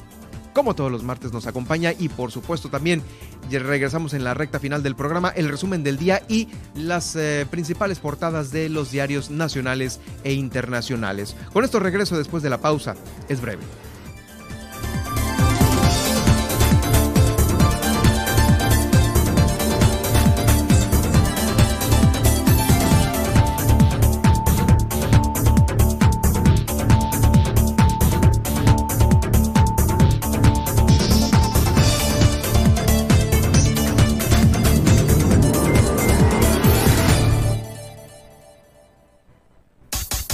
Estas son las noticias de Baja California Sur en Milet Noticias. En un momento regresamos. Super Estéreo Milet La Paz, una emisora de grupo Milet México. El mafioso, el narco, el cocinero, la buchona, el dealer, la mula. ¡Lotería! No importa qué droga química te metas, todas están hechas con veneno y de todas formas te destruyes. Si necesitas ayuda, llama a la línea de la vida, 800-911-2000. Para vivir feliz, no necesitas meterte nada.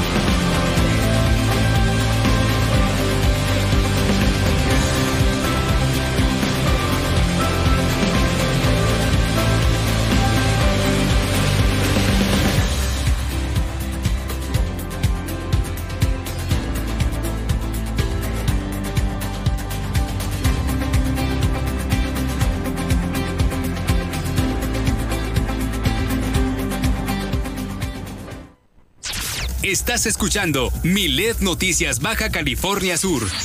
Desde La Paz por el 95.1 FM y Los Cabos por el 91.5 FM. Continuamos en Milet Noticias Baja California Sur.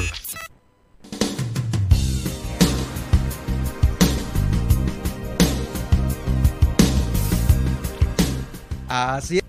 Ah, Está bueno, ¿no? ¿Te gusta? Es que digo, es el, el- el fondo de nuestra querida Marta del Río que nos acompaña todos los martes aquí en Super Estéreo. Milet, ¿cómo estás, Marta? Gusto de Bien, saludarte de nueva Germán. cuenta. Ay, pues me encantada siempre estar aquí con ustedes y, y, pues siempre Mira, el, ¿no? el fondo No, combina o sea, con el con el, la vista, con el mar. sí. Lindísimo, no, pues muy contenta de estar aquí con ustedes y bueno, platicando sobre un concepto nuevo el día de hoy que quiero que juntos lo exploremos, que se llama la meritocracia. qué es. Meritocracia. Mérito viene de mérito. Exactamente. Bueno. Y esto, bueno, pues se traduce eh, la idea en una frase que de repente por ahí podemos escuchar muy seguido, ¿no? De que, eh, que alguien dice, pues es que es pobre el que quiere, ¿no? En esta, en esta se, en, esta expresión se, reduce un término como es la meritocracia, que es precisamente el poder del mérito. El mérito no es otra cosa que el reconocimiento a un esfuerzo, a una dedicación, eh, a- a algo que hiciste, algo que te ganaste. Y la meritocracia tiene precisamente la idea de que todas las personas, todas, de manera universal, indiscriminadamente, tienen la posibilidad de lograr lo que deseen siempre y cuando se esfuercen, siempre y cuando tengan inteligencia, siempre y cuando tengan el talento, pero sobre todo que se esfuercen. Entonces, es como, le échale ganas. Y si no le echaste ganas, por eso no conseguiste lo que, lo que aspirabas y demás. Entonces, esa es la meritocracia. Sin embargo, yo los invito a reflexionar qué tan real es esto, ¿no? Eh, si el echarle tan ganas, efectivo, no? ¿Qué tan efectivo y qué tan real es el hecho de que de que uno logra el éxito únicamente esforzándose? Y aquí entra otro concepto también, que es el éxito. El éxito en esta sociedad, como estamos armados en este, eh, este sistema económico y demás, el éxito se interpreta básicamente como la capacidad que tiene uno de tener bienes o de tener dinero o de tener movilidad. Yo lo conecto mucho esto con el capitalismo. Eh, que es Así obviamente es, la idea eh, central la idea del central del éxito es el capitalismo, como tú dijiste al principio, es, es pobre el que quiere, ¿no?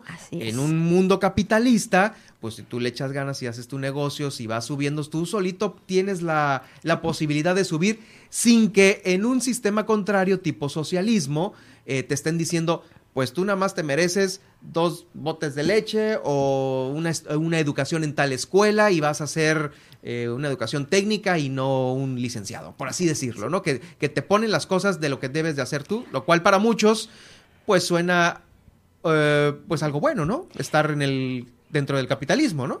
Eh, sí, pero es algo bueno. Eh, sí, camarada. Eh, eh, bueno. Pero, pero te voy a decir otra cosa. camarada, camarada Marta, por favor. Estar en el capitalismo es maravilloso para quienes están en una clase media alta y de ahí para arriba. Sí, es maravilloso. Obviamente, no todos quisiéramos este sistema siempre y cuando estuviéramos en esa posición, en esa plataforma. Pero ya deja de ser lindo el panorama hacia abajo. Sí, claro. Entonces, acá es donde... Creo, yo- creo que es algo natural, ¿eh? es, ¿A qué te refieres con O sea que obviamente sí, eh, que finalmente lo, eh, eh, si estás en una clase social eh, baja dentro del capitalismo, vas a difícilmente acceder a estos beneficios. Así es. ¿Y por qué? A ver, como, como decíamos, ¿no? El éxito, como tú dices, dentro de lo que el capitalismo nos ha vendido y que nosotros hemos comprado y asumido como que eso es, el éxito es eso, tener dinero, tener la posibilidad de, de viajar y todo lo que te da el dinero, ¿no? El estatus, el poder, etcétera, etcétera. El estudio. El estudio, ¿no? Aunque también ahí hay una falacia y ahorita la vamos a, la vamos a, a ver. El- la cuestión es que dentro, cuando, te- cuando estamos inmersos en, en esta meritocracia que también te ha vendido el capitalismo, diciéndote que la verdad es que el que es exitoso es el que se esfuerza, y en eso, y entonces en, en eso la gente piensa que esforzarse es el camino y deja de cuestionar el sistema capitalista y se cuestiona a sí mismo porque no alcanza ese éxito que el capitalismo te vende. Se, hay algo que se pasa, se pasa desapercibido Desapercibido. Y, muy inteligentemente, muy tramposamente, que son los privilegios estructurales. Pero ¿qué son los privilegios estructurales? Un privilegio es una ventaja que tú tienes y que no te la ganaste por un esfuerzo, sino por una circunstancia. Y estructural se dice porque esta forma, es, eh, forma parte de una sociedad que está organizada de cierta manera en el que personas que nacen con ciertas condiciones tienen una ventaja. Pongo un ejemplo. Bueno, traducción. Un privilegio estructural es una ventaja que la sociedad te asigna o te da de una manera casi casi arbitraria. Una ventaja, por ejemplo, en esta sociedad como estamos armados es ser hombre, Así es, señores. Los hombres tienen más posibilidades de poder tener mejores oportunidades de trabajo, sobre todo si es de raza blanca, si no es indígena, si es, si tienen una, una clase socioeconómica alta, si es heterosexual. Y estas son, por ejemplo, condiciones que favorecen que dentro de la sociedad, si tú naces con estas características, eso se dice que tú tienes ventajas o privilegios estructurales. Entonces, no es lo mismo, vamos a suponer que la vida o el éxito es una carrera, ¿no? Es una carrera de mil metros. La meta se llama éxito. Y el punto cero es el punto de arranque. el, el hombre, con estas ventajas, arranca en el metro, en el 500, Mientras que quienes no tienen estas características, vamos a suponer, por ejemplo, una mujer indígena, homosexual, clase en pobreza extrema, arranca en el cero. Y entonces el hombre con estos privilegios, no el hombre, bueno, la persona con estos privilegios estructurales arranca en el 500. ¿Quién va a llegar primero al éxito? ¿Quién va a tener posibilidades de llegar al éxito? Pues precisamente las personas que arrancan desde el 500 pueden llegar a completar la carrera así. A eso me refiero yo a, como a, a estas ventajas, exactamente. Es como en una baraja, ¿no? Cuando te toca una buena mano de cartas, pues tienes más probabilidades de ganar. Y al que le tocó las pésimas condiciones de la carta, pues va, seguramente va a perder. Entonces la meritocracia no te habla de eso. La meritocracia te dice, no, no, tú esfuérzate ya. y, y uno se olvida que hay otra condición que va a determinar que una persona tenga esa posibilidad. O sea, estos grupos menores que están en el cero eh, se pueden preguntar, oye, sí, pero yo estoy en súper desventaja porque tengo esto, esto, esto, esto, o me rodea esto, esto, esto y el otro, ¿no? Claro, por supuesto. Pero si tú estás dentro de la idea de que todo es mérito, entonces decir, pues yo me esfuerzo todo el día. Yo trabajo todo el día, no sé, limpiando casas y haciendo y, em, y, tratando de emprender, pero no se me dan las condiciones y no puedo acceder a lo que me dice el capitalismo que podría si es que trabajo mucho. Oye, me rompo el lomo todo el tiempo. Mm. Entonces, esta falsa idea de la meritocracia ocasiona que la gente que tiene éxito o lo que la sociedad cree que es el éxito, cree que pues eh, no se lo deben a nadie y son a ellos mismos y a su único y a su esfuerzo. Y entonces asume que el que no tiene eso que la, la sociedad considera como éxito pues es un fracasado. Y es tu culpa tú no te esforzaste y es tan mal por llamarle fracasado a una persona que por sus circunstancias pues le tocó nacer eh, eh, con ciertas características y rodeado de ciertas características. O sea, es desigual ese señalamiento que hacemos a, tal grupo de personas que pues difícilmente puede acceder a, al éxito por estudiar en una superescuela, eh, por estar contratado en una superempresa. Así es, totalmente. Entonces se abusa de eso entonces. Así es. Y, también, perdón, antes de que, y también hay otras falsas ideas en torno a cómo, cómo se logra el éxito, ¿no? También nos los han vendido hasta el cansancio, que es a través de la educación. Y con la escuela vas a generar riqueza menos del 30% de los trabajos a nivel mundial requieren de un título académico. En realidad la educación no genera riqueza. lo que genera riqueza es el trabajo. En todo caso, la educación lo que te proporciona a, a, ti como individuo es la capacidad de tomar mejores decisiones. Y también otra cosa, se ha asociado con la longevidad. Por ejemplo, mencionamos a Cuba, ¿no? Cuba es un país muy pobre, pero con unos los altos índices de educación más grande a nivel Latinoamérica. Hay una persona que nace en Cuba tiene una expectativa de vida más alta que la que nace en Estados Unidos, por ejemplo, siendo que Estados Unidos es un país más rico. Entonces, se entiende o se ha observado expectativa de vida en relación a, vida de cuánto puede vivir una persona en mm. Estados Unidos en promedio y cuánto puede vivir una persona en Cuba es el promedio más grande en Cuba que en los Estados Unidos. Entonces la riqueza no es lo que te da la posibilidad de, poder vivir más tiempo, sino que un elemento principal es la educación. ¿Me explico? Entonces hay una, falta de, una falsa relación entre educación y riqueza. También de repente dice, no, pues es que invertirle en la educación de los niños. A ver, espérate.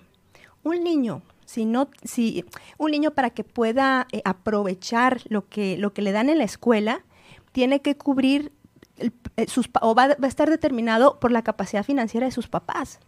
Si un niño no tiene nutrición, no tiene agua potable, vive en un barrio inseguro, si no tiene lo más, lo más básico elemental de, de comida y digo de seguridad y sus papás no tienen estabilidad financiera, se dice, mira, esto es una cifra que publicó la Sociedad Americana de Psicología, eh, va a tener la posibilidad de poder asimilar el 30% únicamente de lo que ve en la escuela. Entonces ahí te dices, o sea, ok, voy a invertir mucho en educación, pero si no le resuelvo lo básico a esa familia, pues por más que le invierta en educación, los hijos no lo van a aprovechar. ¿Me explico? Y aquí entre otra cosa también, en la educación se nos, se nos ha mucho instalado la cuestión de la meritocracia con las calificaciones. Hace poco, el año, creo que a principios de este año hubo una polémica con Claudia Sheinbaum, ¿no? Sheinbaum. Sheinbaum. Claudia. Sheinbaum, Sheinbaum, sí, bueno. El problema era que, ¿se acuerdan de estas becas? Beca Talento y Beca Bienestar, ¿no? La Beca Talento era una beca que el gobierno de la Ciudad de México otorgaba a los niños que sacaban 9 y 10 de calificación. Bueno, ahora el enfoque de esta beca es que era una beca ya universal para todos los niños. Entonces hubo muchas protestas porque decían, oye, pero ¿cómo? Pues, ¿por qué no? ¿Por qué ya vas a estar premiando al niño flojo? Imagínense el estigma de la calificación, de tener un 7, cuando a lo mejor ese 7 para un niño representó un esfuerzo tremendo, porque a lo mejor puede ser un niño que no tiene las condiciones económicas para comer bien, en donde su papá o su mamá no puede darle las condiciones de vida que sí le va a poder dar, por ejemplo, el niño que sacó 9 o sacó 10. Sí, o, o unos colores, el pegamento, las tijeras para comprar, porque básico. pues primero compran arroz eh, que las tijeras o el pegamento, ¿no? Y ahí fíjate que entra también un factor que se llama la mentalidad de escasez, que se ha observado mucho. ¿Qué es la mentalidad de escasez? Las personas que están en condición de pobreza. ¿La mentalidad de escasez o la escasez de mentalidad? esa es otra y esa no tiene eh, nivel socioeconómico porque hay gente con clase muy alta que Ah, tiene- bueno, entonces No, es no, otra, no, ok, sí. Es otra. No, qué gachar. Pero bueno, la, no, la mentalidad de escasez es, es una es una manera en que uno va resolviendo las cosas de acuerdo a los recursos que tienes. Cuando los recursos son muy limitados, muy- o sea, recursos me refiero por dinero, por ejemplo, es básicamente Sí, el- ropa, la lana. comida, techo. Exactamente, eso. Entonces, ¿qué hace? La mentalidad de escasez es decidir siempre en base a lo urgente, en base al sacrificio.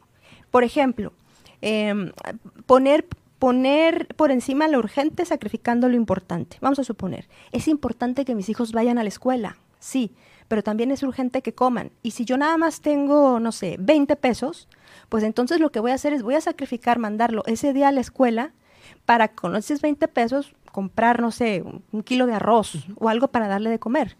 Entonces, generalmente cuando hay una situación de pobreza, y estamos hablando que 56 millones de mexicanos viven en, En condiciones de pobreza. pobreza, se da este tipo de procesamiento o de, men- o de mentalidad, que es siempre estar tratando de resolver lo urgente y posponer lo importante. Por eso es difícil proyectar hacia adelante, hacer planes, em, tener alguna, eh, algún objetivo y demás, porque estás viviendo al día.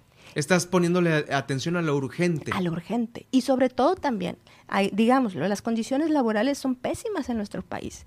Uno acepta los trabajos porque no hay de más y acepta sueldos ba- bajos porque no tienes de otra. Entonces viene alguien y me dice, ¿sabes qué? Pues tú eres pobre porque quieres o porque no te esfuerzas. Pues evidente es una, evidentemente es una persona que no está consciente de sus privilegios estructurales, es decir, de las ventajas que ha tenido. ¿no? El pez es el último que se da cuenta que vive en el mar, como dicen. ¿Qué tal, eh? Sí, definitivamente, pero ¿cómo podemos cambiar esta percepción o cómo podemos ah, eh, eh, contribuir? Lo que el capitalismo nos ha dejado, quer- querido camaradas, camaradas que nos escuchan,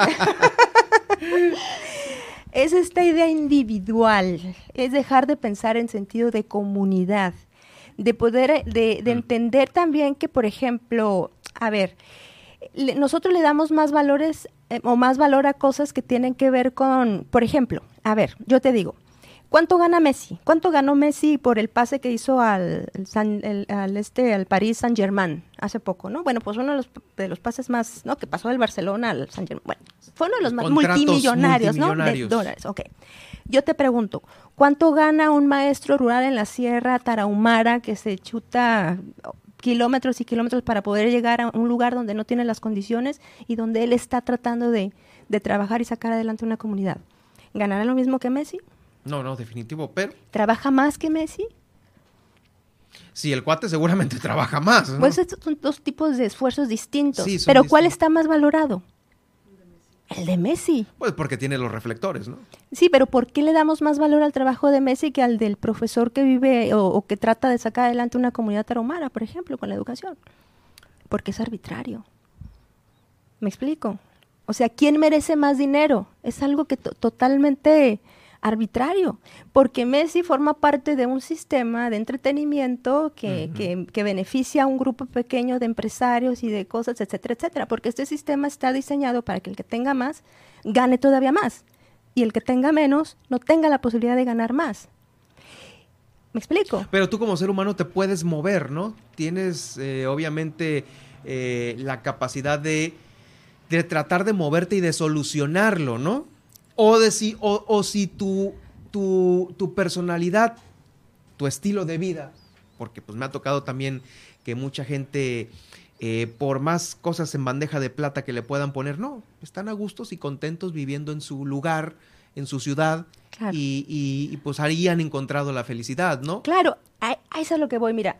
El, el, sentido que cada una, que cada persona le damos a lo que significa el éxito o la felicidad. O sea, no eres un fracasado porque, porque vives en la Sierra Tarahumara y batallas Exacto. mucho. No eres un fracasado. No. Lo que pasa es que en esta sociedad el capitalismo nos ha convencido de que uno vale lo que produce. Entonces, si produces lana, vales más. Pero Entonces, si tú eres inteligente, vas a poder valorar a las personas de otra manera. Así es. Y sobre todo, a si lo mejor nosotros... Messi es una increíble persona, no sé, en lo interior, y pues bueno, pues gana su lana. Pero es un ser humano eh, que, que, lo podemos, o sea, tampoco lo vamos a, a crucificar no, claro porque está no. ganando los millones. No, no, no, por supuesto que no. Además, Al igual que tampoco podemos eh, encasillar a una persona de, de, escasos recursos como, como fracasado, tampoco lo podemos hacer. Exactamente, ¿no? exactamente. Estoy totalmente de acuerdo contigo. O sea, no se trata de decirle a Messi que ya no gane, ¿no? O que ya no, no, no gane, pues hay que, que aprovechar divierta. su talento.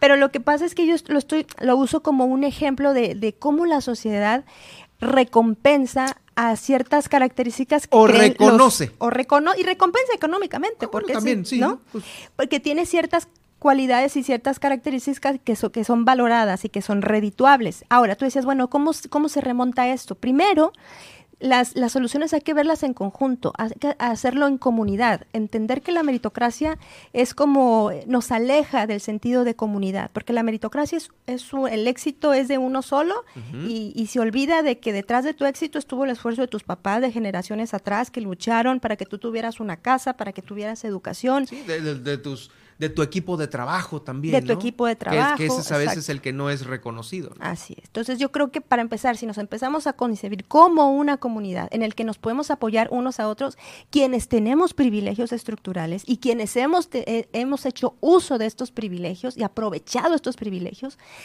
nos tendríamos que tener la conciencia de poder retribuir a la sociedad de alguna manera o a nuestra comunidad de alguna manera. Entonces, si podemos entender esto, eso va a ser un gran cambio. Otro cambio importante, entender que la dignificación del trabajo no debe estar dado por, la, por el tipo de trabajo que se hace, sino cómo ese trabajo va a aportar a la comunidad. Por ejemplo, el trabajo de un barrentero, el trabajo de la gente de servicios públicos es fundamental, es indispensable. Sin embargo, en este capitalismo donde se hacen como que hay, hay trabajos de primera, segunda y tercera como categoría. Como que no volteo a ver el que está limpiando claro, la banqueta, porque ¿no? sí, claro, porque la dignificación del trabajo se asume ahora también con otros criterios, uh -huh. cuando en el pasado se asumía como que el, el, el, trabajo valía por el deber cumplido y por lo que impactaba y aportaba a la comunidad. Y ahora no, ahora el trabajo vale por lo que produce económicamente. Y esa es una distorsión, una distorsión que nos aleja de este sentido de comunidad. Sí, de hecho, pues tú sabes que hay muchos mercados eh, internacionales de primer mundo que se han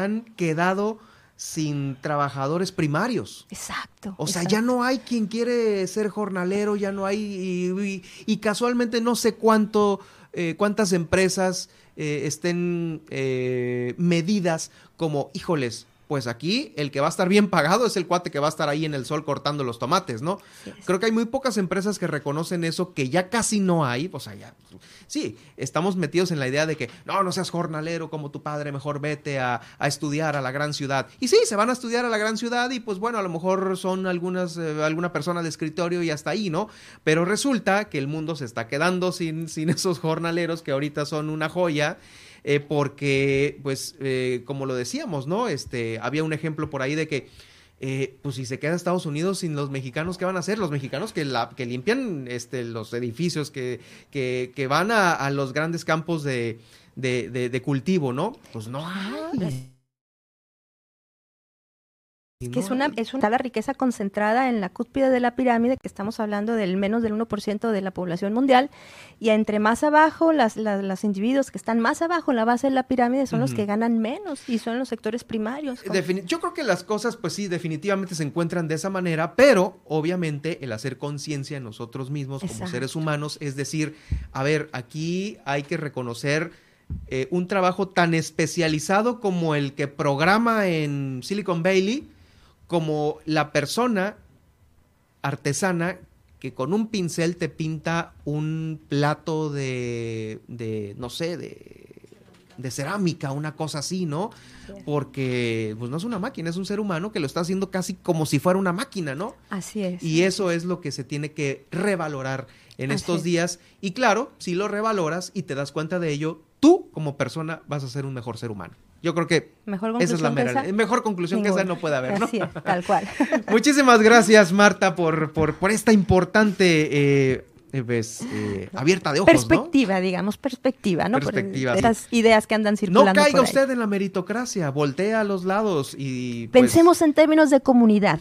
Así no de individualidad. Y de dejar un buen sabor de boca al que está a un lado de usted, que pues a veces no lo ve tanto, no lo ve tan seguido. Gracias Marta, nos escuchamos, nos vemos, nos, nos escuchamos el próximo martes. Gracias a usted. Y nosotros nos vamos rápidamente a las, eh, pues rápidamente para lo que circula todavía en todo el país, las notas más importantes de los diarios nacionales e internacionales.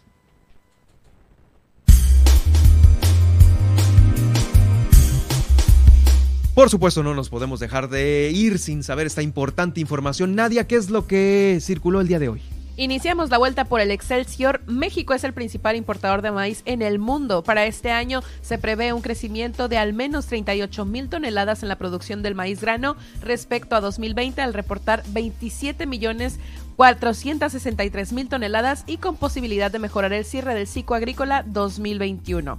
El Heraldo nos dice, John Kerry se reunirá este miércoles con AMLO, Ebrard y Ramírez de la O, lo confirma así la Secretaría de Relaciones Exteriores, y pues la Unidad para América del Norte de la SRE consideró que el representante de Estados Unidos podría manifestar sus dudas sobre la reforma eléctrica, así que pues bueno, ya se estarán resolviendo durante esta junta. Por otra parte, el Reforma dice, pone INE otro tapabocas a AMLO, ahora por revocación. El INE ordenará esta tarde al presidente López Obrador adecuar sus estrategias de comunicación para no hablar de la revocación de mandato. Y es que está terco, terco en no dejar de hablar, obviamente, de lo que hace su gobierno y de todo lo que deja pero pues ahora sí que las leyes son las leyes y ahí están, pues hay que hacerles caso. Se está acabando el tema en la mañanera, no, no es cierto. Sí, hombre. y eh, nos vamos a las internacionales y es que nos enteramos hoy que desalojan de evento a esposo de Kamala Harris, la vicepresidenta de Estados Unidos, tras amenaza de bomba y pues el esposo de la vicepresidenta fue eh, así tal cual nos dice el, perdón el, el, titular. Nos vamos rápidamente con el Papa emérito Benedicto XVI se hace público nuevamente y esto tras Una disculpa, ¿no? Sí, tras pedir perdón por los abusos y errores de la Iglesia Católica. Eh, en donde pues más vale tarde que nunca, ya que no, híjole, pues. Eh, pues dice, he tenido grandes responsabilidades en la Iglesia Católica, mi dolor es aún más grande por los abusos y los errores que tuvieron lugar durante mi mandato. Esto pues lo señaló el ex pontífice de 94 años y pues bueno, eh, se agradece su, su, declaración y pues con esto terminamos la vuelta de la Nacional Internacional aquí en Super. Muchísimas gracias eh, Nadia, tenemos tiempo para el resumen, vamos al resumen rápidamente de lo que ocurre ya aquí en Baja California Sur.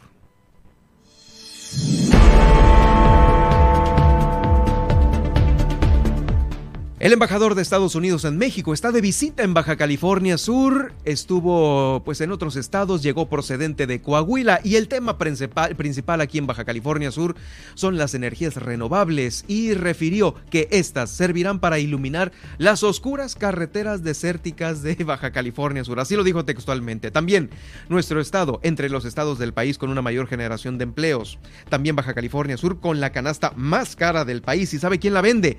La vende Chedragui hackeada una diputada del Congreso del Estado y sí, le empezaron a pedir dinero a sus contactos. De esto ya nadie se está salvando, ¿eh?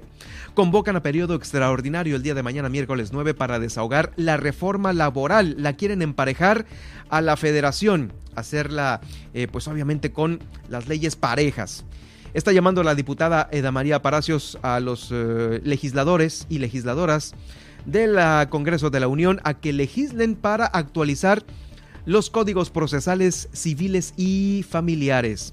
También Rigoberto Mares en este estudio nos habló sobre la agenda pendiente en el Congreso del Estado y su comisión, la que preside de Niñas, Niños, Adolescentes y Cultura.